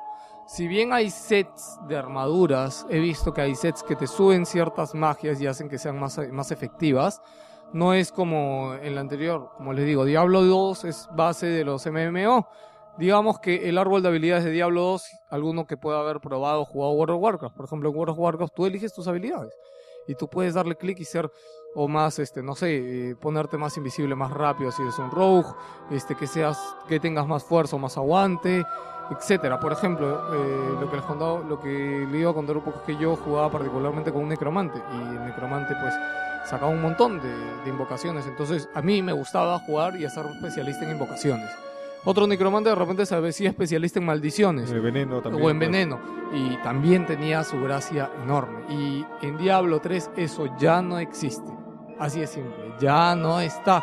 Y se echa de menos y se echa de menos muchísimo. Porque le quita toda la gracia al maldito. Ya no hay esa pregunta de que juegas, te encuentras con un pata. ¿Qué eres tú, nigromante? Perfecto, ¿nigromante de qué?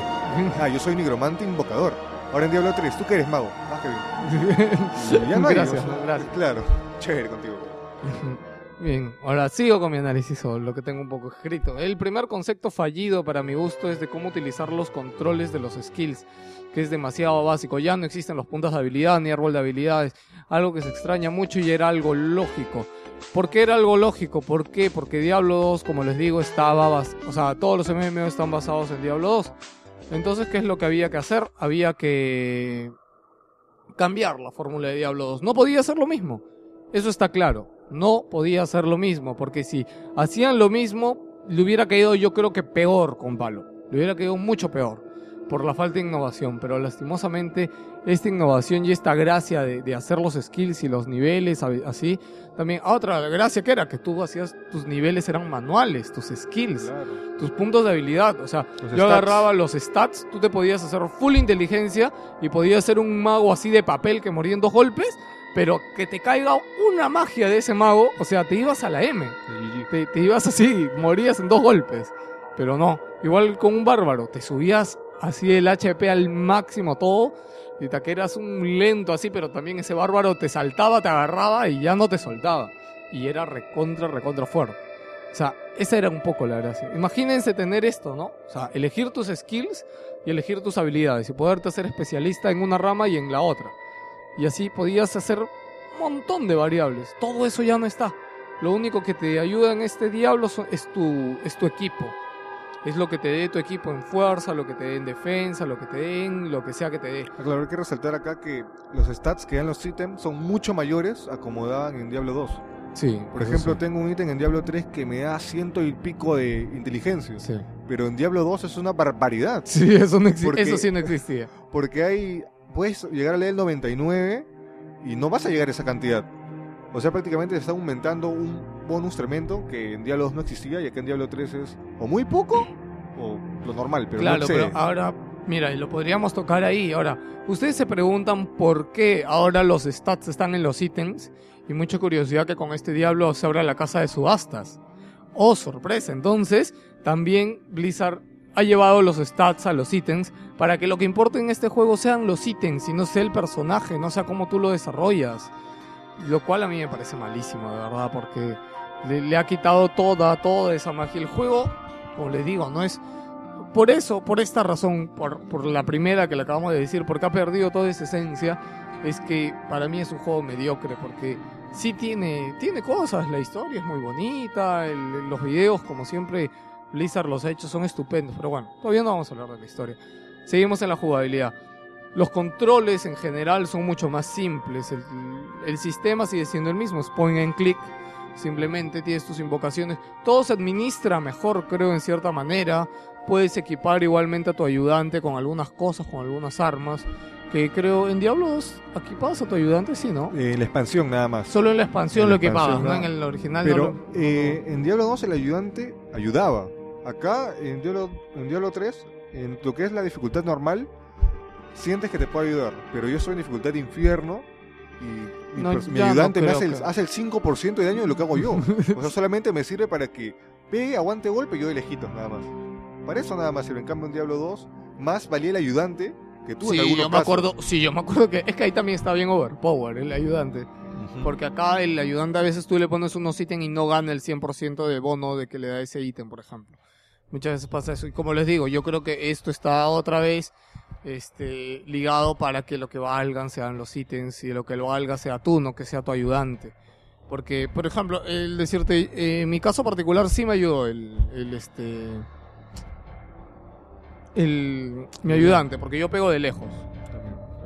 Entonces digamos que a mí sí me servía. Es depende todo de la esencia, porque incluso en Diablo 2 tú podías elegir al ayudante según cómo estés o, o con contra quién te vas a enfrentar.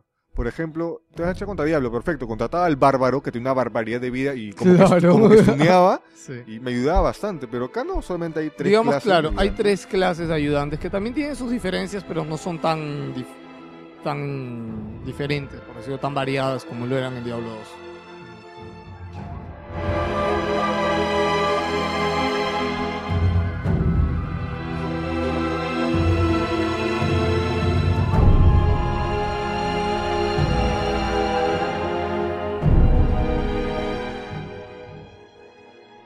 6,3 millones fue lo que vendió Diablo 3 en su primera semana. Con esto basta para decirles que es un, o sea, son unas super ventas. Creo que después de él, el único juego que ha vendido más ha sido el Call of Duty Modern Warfare 2, que en su primera semana en todas las consolas al menos llegó a 10 millones. Pero esto es solo PC. 6,3 millones de juegos vendidos en PC en su primera semana. No vamos a hablar de todo lo que pasó en el momento de que los servidores no dieron abasto, de que de esta maldita cosa de que en teoría Diablo es un juego offline, pero tienes que estar conectado a internet para jugar. Porque eso ya lo estamos viviendo desde StarCraft, StarCraft 2 también igual, tienes que loguearte, así vayas a jugar este en tu casa solo campaña, tienes que loguearte, así es ahora. Y así va a ser de ahora en adelante, señores, así que ya no tengamos esperanzas en que esas épocas van a regresar. Bueno, las ventas le han ayudado, no son nada despreciables, mucho menos para todo lo que les cuento, todo lo que hemos hablado, toda la historia, todo lo que tiene detrás. El juego no es corto, como yo lo he leído, en, apenas salió vi muchas críticas de que era corto el juego. ¿ya? El juego no considero que sea corto. Esto es para los que le importa la historia, porque a ver, si vas corriendo, digamos, no hablas con la gente, No te los llegan, eventos. claro, te llegan al shopping los side quests y no, pues vas, el juego tranquilamente creo que te lo puedes pasar en 8 horas. Así de verdad. Alucina que hay logros, porque también tiene logros este juego para que lo juegues un poquito más. Hay logros de pasar cada capítulo en una hora. Yo no la hago, chulo. ¿Qué? ¿Sí? ¿Lo has Ah, no he visto el logro, ¿no? ¿Qué? Ya, ¿Logro? hay un logro de Sí la pasar. haces, ¿ah? Con ítems y todo, sí la haces. Claro, y te vas a normal. Claro, te vas pero normal, ítems, pues corriendo. También los logros también es algo muy limitado porque solamente te dan banderitas que al final no sé para qué son. no, los estandartes es para el multiplayer. ¿Ah, sí? Claro. Cuando juegas multiplayer ese es tu estandarte. Me Ya imagino- estamos tocando de duración, no sé si tú lo has sentido, que yo sentí, cuando acabé el primer capítulo dije, bacán, o sea, me demoré ocho horas, por así decirlo. Sí, el primer capítulo o sea, como que es, tengo, es el más largo. claro, o es sea, el tengo- más largo. Tengo más, capítulo. tengo como 24 horas más, por ejemplo, de juego. Pero no, pasaba los capítulos y veía que sigue siendo más, más corto. Incluso el último capítulo es- Pequeñísimo. lo sí. pasas así. Lo pasas al toque. Es solamente una mazmorra de varios pisos y al final llegas y ya Claro. está. Y ya. creo que tiene, bueno, por lo menos tiene dos voces, pero no hay, no hay mucho más que hacer. A ver, bueno, además hay speed and run de Diablo que se lo pasan en cuatro horas. ¿no? Ahí está, los logros. Sí, ahí están los logros. Sí. Sí, ahí- sí he visto por ahí. Yo he puesto 6, 8 horas, bueno, pues personas normales, comunes y corrientes, ¿no? No haciendo speed and run. Como si eres Eh. un asiático, ya. pues, Cambia las cosas. Cambia los, los niveles normales para ti. Claro, ahora, ok, ese es... A mí el juego me duró 18 horas aproximadamente, haciendo varias cosas adicionales, hablando con la gente, buscando por ahí, buscando develar todo el mapa. En el mapa ha tenido una evolución este Diablo 3 y yo creo que sí es un gran añadido. Es que cada vez que tú vuelves a entrar al juego el mapa cambia, no es el mismo. A veces a mí me ha jodido bastante, ¿eh? porque Te se, jode, sí. se me jode. y tenía que buscar. A eso influye también los checkpoints, o sea que no vas a revivir donde te quedaste, no, sino en el En venue el checkpoint. portal, o sea, ¿no? ponte. Vas a llegar a la puertita y te deslogueas. Y no entraste, te jodiste. Tienes que regresar al checkpoint y y todo el mapa cambiado. la, claro, mapa nuevo Y todo el mapa ha cambiado. Bueno, pero a mí eso me ha gustado. En general, yo considero que ese ha sido un gran añadido para Diablo 3. Me parece correcto que ahora puedas. ¿Por qué? Porque, como le digo, la gracia de Diablo 2 era recorrer cada puntito del mapa. Entonces era bacán irte y buscarte todo el mapa y develarlo. Y entonces eso que te da harta exploración, buscar los enemigos especiales. Además, por ahí muchas veces nos vamos a encontrar, como le digo, los quests adicionales, porque te encuentras a alguien por ahí, te dice que hay un bicho por acá, que le han robado sus cosas, no sé, N cosas, y te metes un portal, te metes una cueva y haces cosas. Y eso es, eso es bacán. Eso es lo chévere de Diablo, que todavía sí se mantiene del Diablo anterior. Incluso con cada parche van sacando más eventos. Sí. Como te dije en el último, que va a sacar que Las un llaves, evento de las Las llaves. Que es un evento. Te va a tomar tiempo. O sea, no es algo que llegues y lo haces en cinco minutos y ya. No, o sea, va a tomarte tiempo porque hay que juntar cosas desde cada episodio. Juntar ítems, crear un ítem nuevo y una cosa bacán. Que le puede dar más jugabilidad. Pero. Lo bueno es que todavía, como siempre, pues Blizzard tiene buen soporte para sus juegos. Sí, ha seguido sacando parches hartos. Yo creo que las cosas ahorita ya han mejorado. lo- los skills, es más, y todo ya está un poco más balanceado que al inicio, que decían que la, la Assassin creo que estaba recontra. Era muy Sí, overpowered. Incluso con su modo, esa vaina que. Como que se achora y te baja. Tiene más crítica esas vainas. mm. Está comenzando, está muy muy claro, overpower, como le dices. Bueno, hablando de la durabilidad del juego, el juego es, como le digo, me duró 18 horas, pero la gracia de Diablo no es en pasarlo una vez, la gracia de Diablo es en pasarlo dos, tres, cuatro. Yo, sin mentirles, creo que yo pasé Diablo 2 50 veces, y creo que es poco decirle. ¿Por qué? Porque todos los días en la cabina que íbamos, todos los días jugábamos todos en LAN, y todos los días lo pasábamos. ¿Por qué? Porque era la búsqueda de ese set, de esa armadura, de ese ítem. Y como aquí han satanizado los ítems por la casa de subastas, yo creo que eso se ha perdido.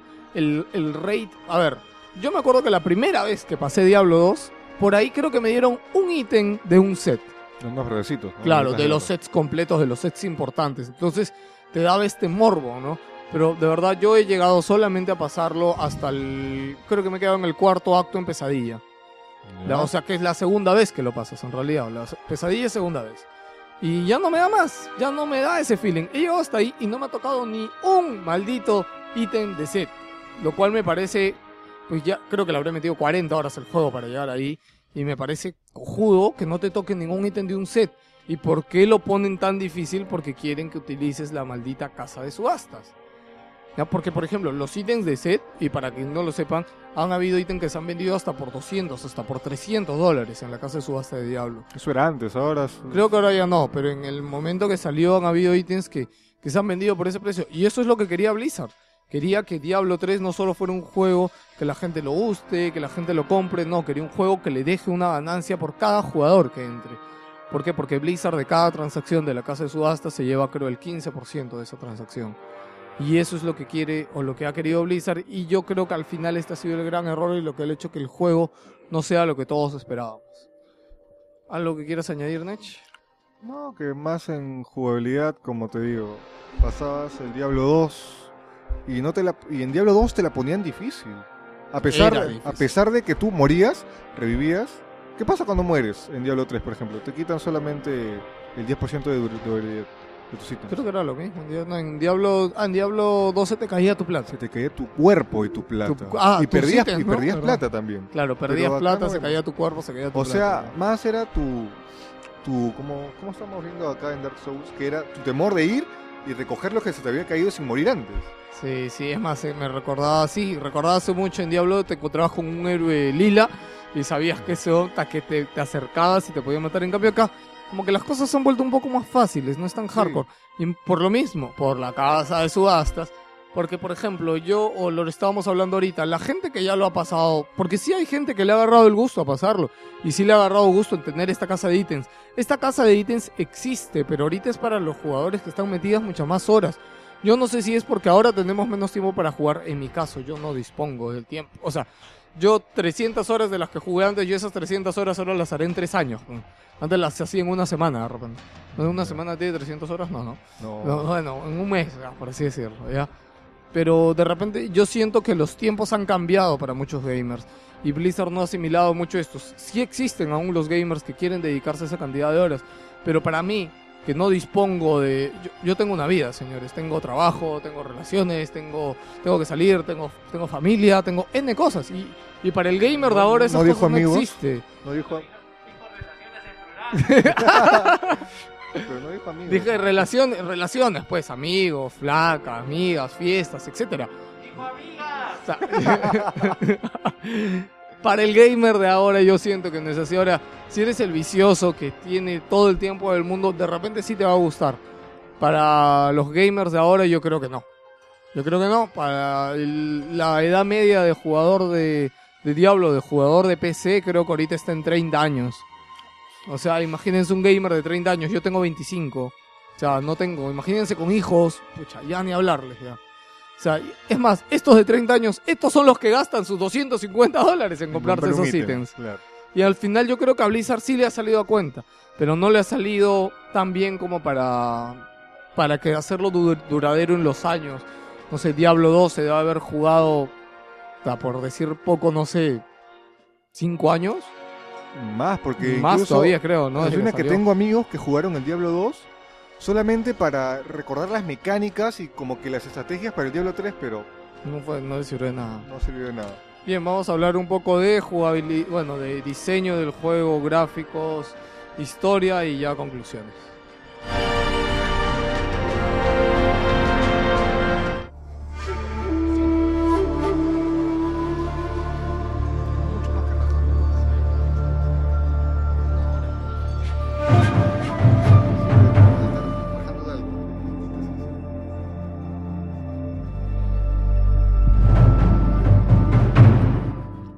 La historia de Diablo siempre se ha caracterizado por ser alucinante y por teletransportarnos a un mundo, a ese mundo, no ese mundo mágico, ese mundo que todos nos gustaría vivir. ¿Te Y- gustaría vivir en un mundo con demonios? Putz, que yo saco mi magia y le doy todo así, pum, a forro. Bien, este, yo creo que Diablo 3 destaca en su historia, no es mala, es épica. Es épica, es más, el primer capítulo, el final del primer capítulo, como me gustó. Es que... Es ¿Se que- puede decir spoiler? Sí, No, no, no, no, no podemos decir spoiler. Ya, lo que pasa es que... Viene un ángel muy conocido que, que, que, que lo hemos visto en el 2 y todo, ¿no? Por el video, pues, ven, si han visto los trailers, de hecho, que lo saben, aparece Tirael. Pero es muy chévere cómo aparece Tirael. Ya, porque no tú- vamos a decir Porque nada. cuando lo encuentras, tú no vas a imaginar que es él. No, pues no. ¿Por qué? Ya, juégalo Ya, y... juégalo, que juega. Bien, este, la historia yo creo que cumple. Cumple, pero deja con las ganas al final. O sea, la historia cumple porque han rescatado personajes conocidos. A pesar de que está la, la nieta. Sí, sí, sí, sí, han O sea, rescatado, rescata porque porque- aquí lo, la que jugamos es con la nieta de, de Carcaín. De Carcaín está, de Carcaín es en el 2, este Diablo está 3. vivo, todavía está Claro, todavía está anciano. De Carcaín era, no era chivolo en el, en el Diablo 2, pero digamos que era tío. Pero acá ya es anciano de Carcaín. Y con la que vamos a jugar durante todo el juego es con su hija, no, con, su, nieta, ¿no? Con su nieta. Entonces, digamos que tiene cierta continuidad de, de Diablo 2, lo cual se agradece y mucho, de verdad, porque en lo que es historia, es más, cada vez que vamos hablando con los personajes, con el herrero, con el de la tienda, podemos hablarles y vamos a enterarnos un poco de su historia. Vamos a enterarnos de cómo llegó a la ciudad que llegó, de qué cosa está haciendo ahí, de cuál es su búsqueda. Es más, muchas misiones secundarias van a tener que ver con estos personajes lo cual es bastante chévere. Vamos a poder encontrar ítems gracias a hablarles a estos personajes. Yo creo que en ese lado no ha fallado Diablo 3. Solo que si hubiera estado acompañado de todo lo otro que ya rajamos, hubiera sido excelente. Y eso es lo que le ha faltado. En el nivel de exploración de mapa, ya hablamos un poco de lo que es el mapa y lo que es el diseño. El diseño del juego, en la parte de lo que es el mapa, enemigos, yo creo que está bien hecho. Llegas a encontrarte enemigos bastante difíciles. Yo me imagino que ahora quieren que lo rejuegues más veces. Entonces, digamos que hasta Inferno, este, hasta donde yo he llegado, digamos, no me he encontrado un bicho súper difícil. Creo que me he encontrado dos difíciles. El mira, mismo Diablo, creo que yo, la primera vez que lo pasé, no se me hizo nada difícil hasta que llega Diablo. Sí, es que Diablo... Que Diablo creo que es el único que se te hace difícil. Incluso te has dado cuenta que no hay con Diablo incluso no ha habido imaginación de que hagan nuevos ataques. Sí, pues, ¿no? Te mete todo lo de Diablo verdad, 2. mucha razón, ¿verdad? Me mete todo lo de Diablo 2. Sí. Estoy viendo, está jugando y me encierra yo. Esto no tiene que hacer. Y me mete el rayito que me metí en Sí. 2 que le bajo un sexo. Y dije, ¡Wow! Esto me ha hecho el no puede ser. Es o más, sea, ahí no resca- imaginación. o sea, está- han rescatado cosas, pero no le han creado nuevas cosas. Ahora, bueno, eso sí podemos de, decir de es- llevarte al y Ya, sacarte eso copias, ya, eso es lo nuevo, ya. Pero, ok, de repente también lo hubiéramos, yo creo que también lo hubiéramos criticado si lo hubieran inventado muchas cosas. Porque en teoría es el mismo diablo, ok, podemos irnos en teoría es el mismo diablo, o sea, Me alucina que me paltea más el Diablo porque lo veo más, más flaco, más... sí, ¿no? El diablo 2 se En lo cambio, más en la cinemática del 2, cuando están los tres hermanos y reviven a Diablo, sacan a Diablo, pero tú lo ves de lejos, lo ves enorme, chapado, con golas. Tú lo ves todo, Todo tela, todo ¿no? tela, con tres bocas acá. Ay, no medio raro.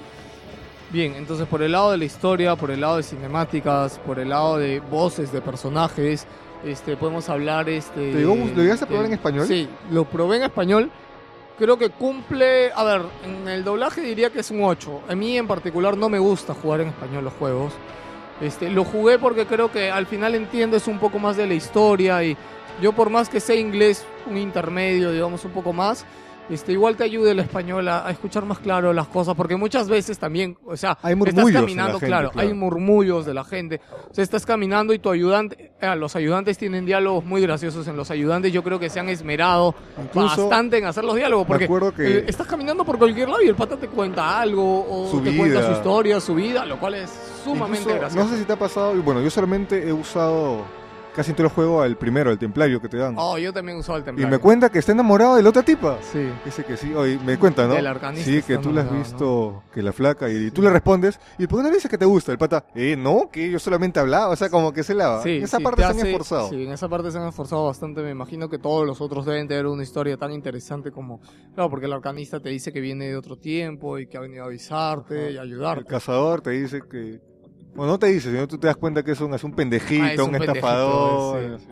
Ya, pero eso se agradece con los ayudantes. Y en el lado de todo lo que es diseño, este, perdón, en todo lo demás, yo creo que Diablo 3 cumple. Ahora- Cumple y bastante. Hace, ya que mencionaste un poco que retrocedemos sobre los idiomas, ¿te acuerdas que te comenté que si tú tienes conectado tu cuenta y la juegas en español, si quieres loguearte a una PC de inglés, te dice, por favor, si quieres jugar en esta PC, cambia de idioma.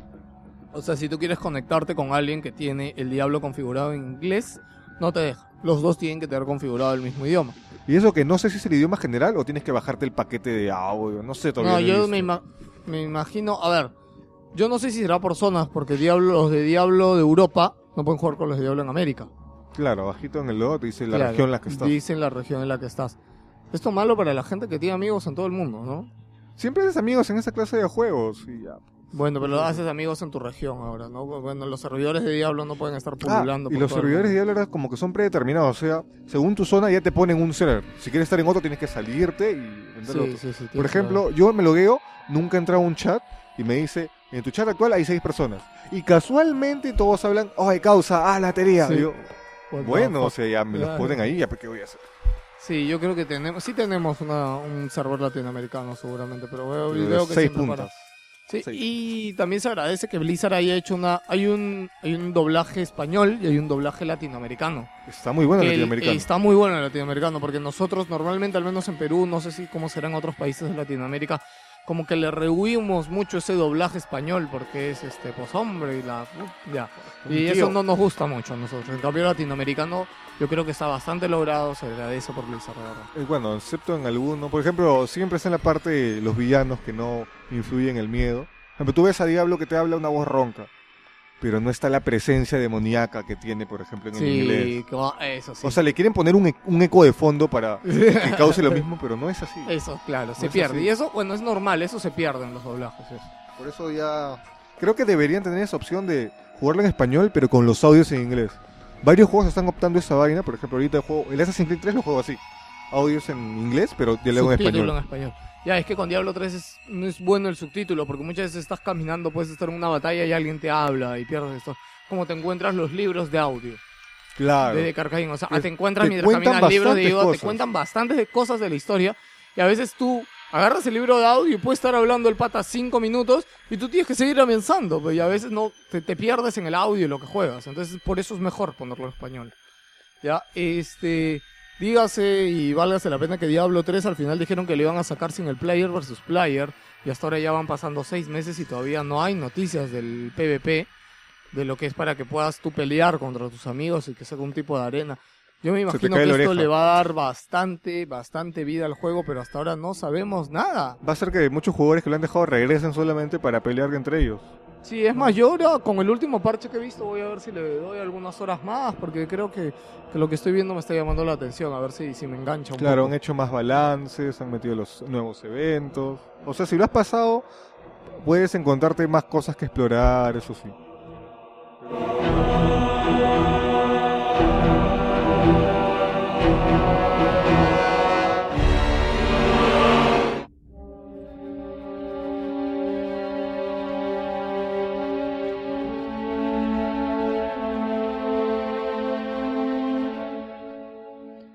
Diablo 3 es un gran juego, es una gran producción, tiene gráficos muy bonitos, la verdad, jugable, este gráfico, no hemos hablado de los gráficos.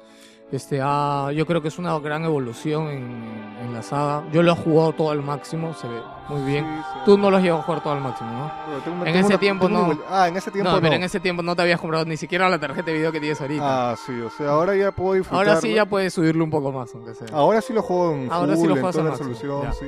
Tiene mucho nivel, mucho nivel de detalle. Eh, texturas, lucecitas, bichitos por ahí andando. Claro. Tiene muchas cosas, tiene mucho detalle, de verdad.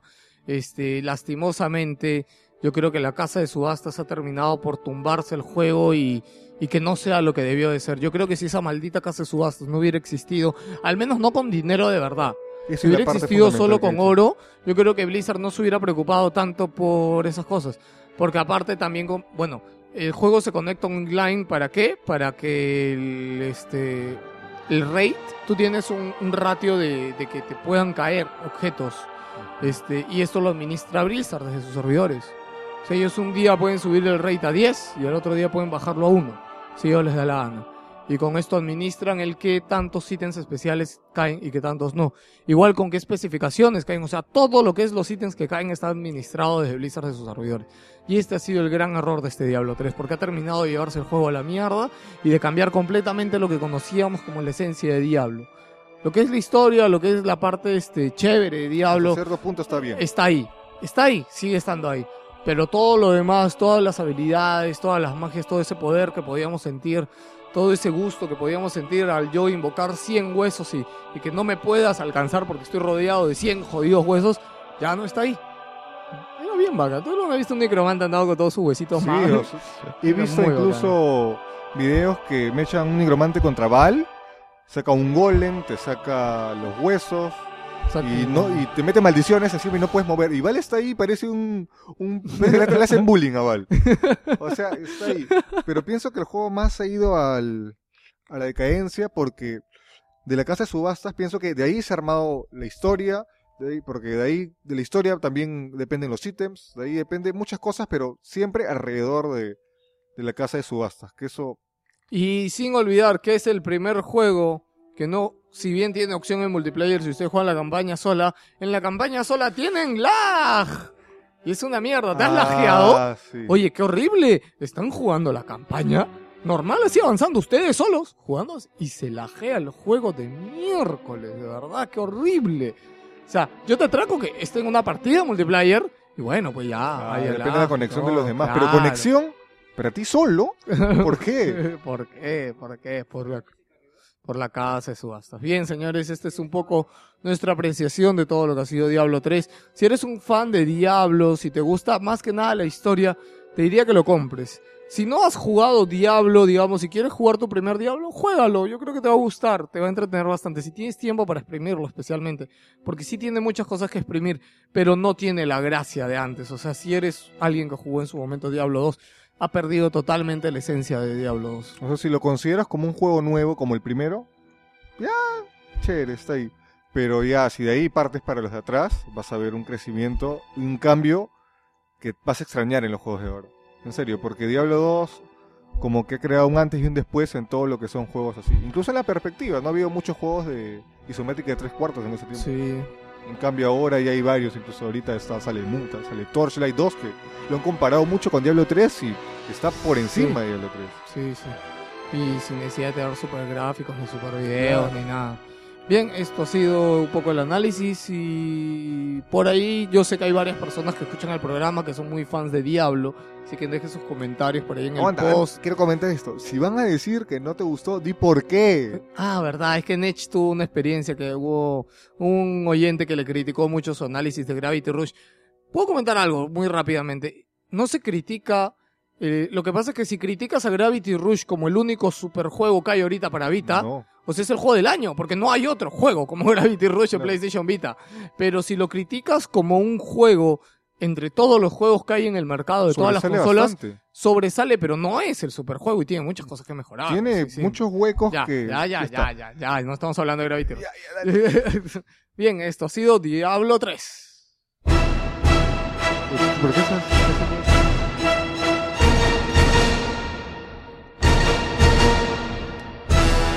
te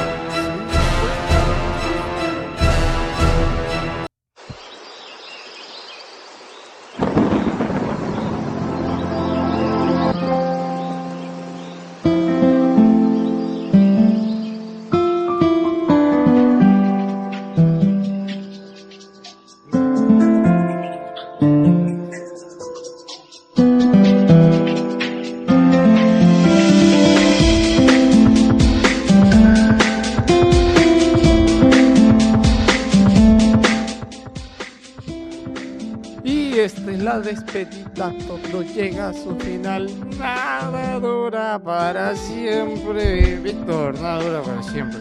Nada dura para siempre, señoras, damas, caballeros y señoritas. Muy buenas noches, son dos y cuarto de la mañana y estoy cansado y yo tengo todavía una hora de chamba más para el programa y editarlo y subirlo a internet. Yo no, no quiero jugar. Pepe, te juro que el primer sexo oral que llegue por Wilson Podcast no sea para ti. Ojalá que nadie llegue al final de este programa, Dios mío. Hubieras dicho blowjob. Ya, quedaba más, más. Opete. Ya. Ya, pero ¿te das cuenta que yo me saco responsabilidades? Ay, Dios mío. Bueno, señores, les habla Big. eh, No les hablas, te despide, Vic. Bueno, les hablo, pero les hablo para despedirme. Nos vemos, chicos. Ojalá les haya gustado el análisis. Gracias, Nech, por venirse. De verdad, yo cuando he estado hablando con él, yo me hubiera preguntado, ¿cómo hubiera hecho yo el análisis de Diablo solo? de verdad, o sea, he compartido tantas cosas con él que, que son experiencias y cosas Sí, que la- lastimosamente eh, se nos acabó la runa de invocación para Nick y tuvo que no, desaparecer. Sí, así desapareció. Oye, hubiera hecho que se despiden en el análisis, ¿no? Sí, pero es que Las las invocaciones es lo que es y desapareció. Hay que, hay que comprar más rondas. Ya. Ok, gente.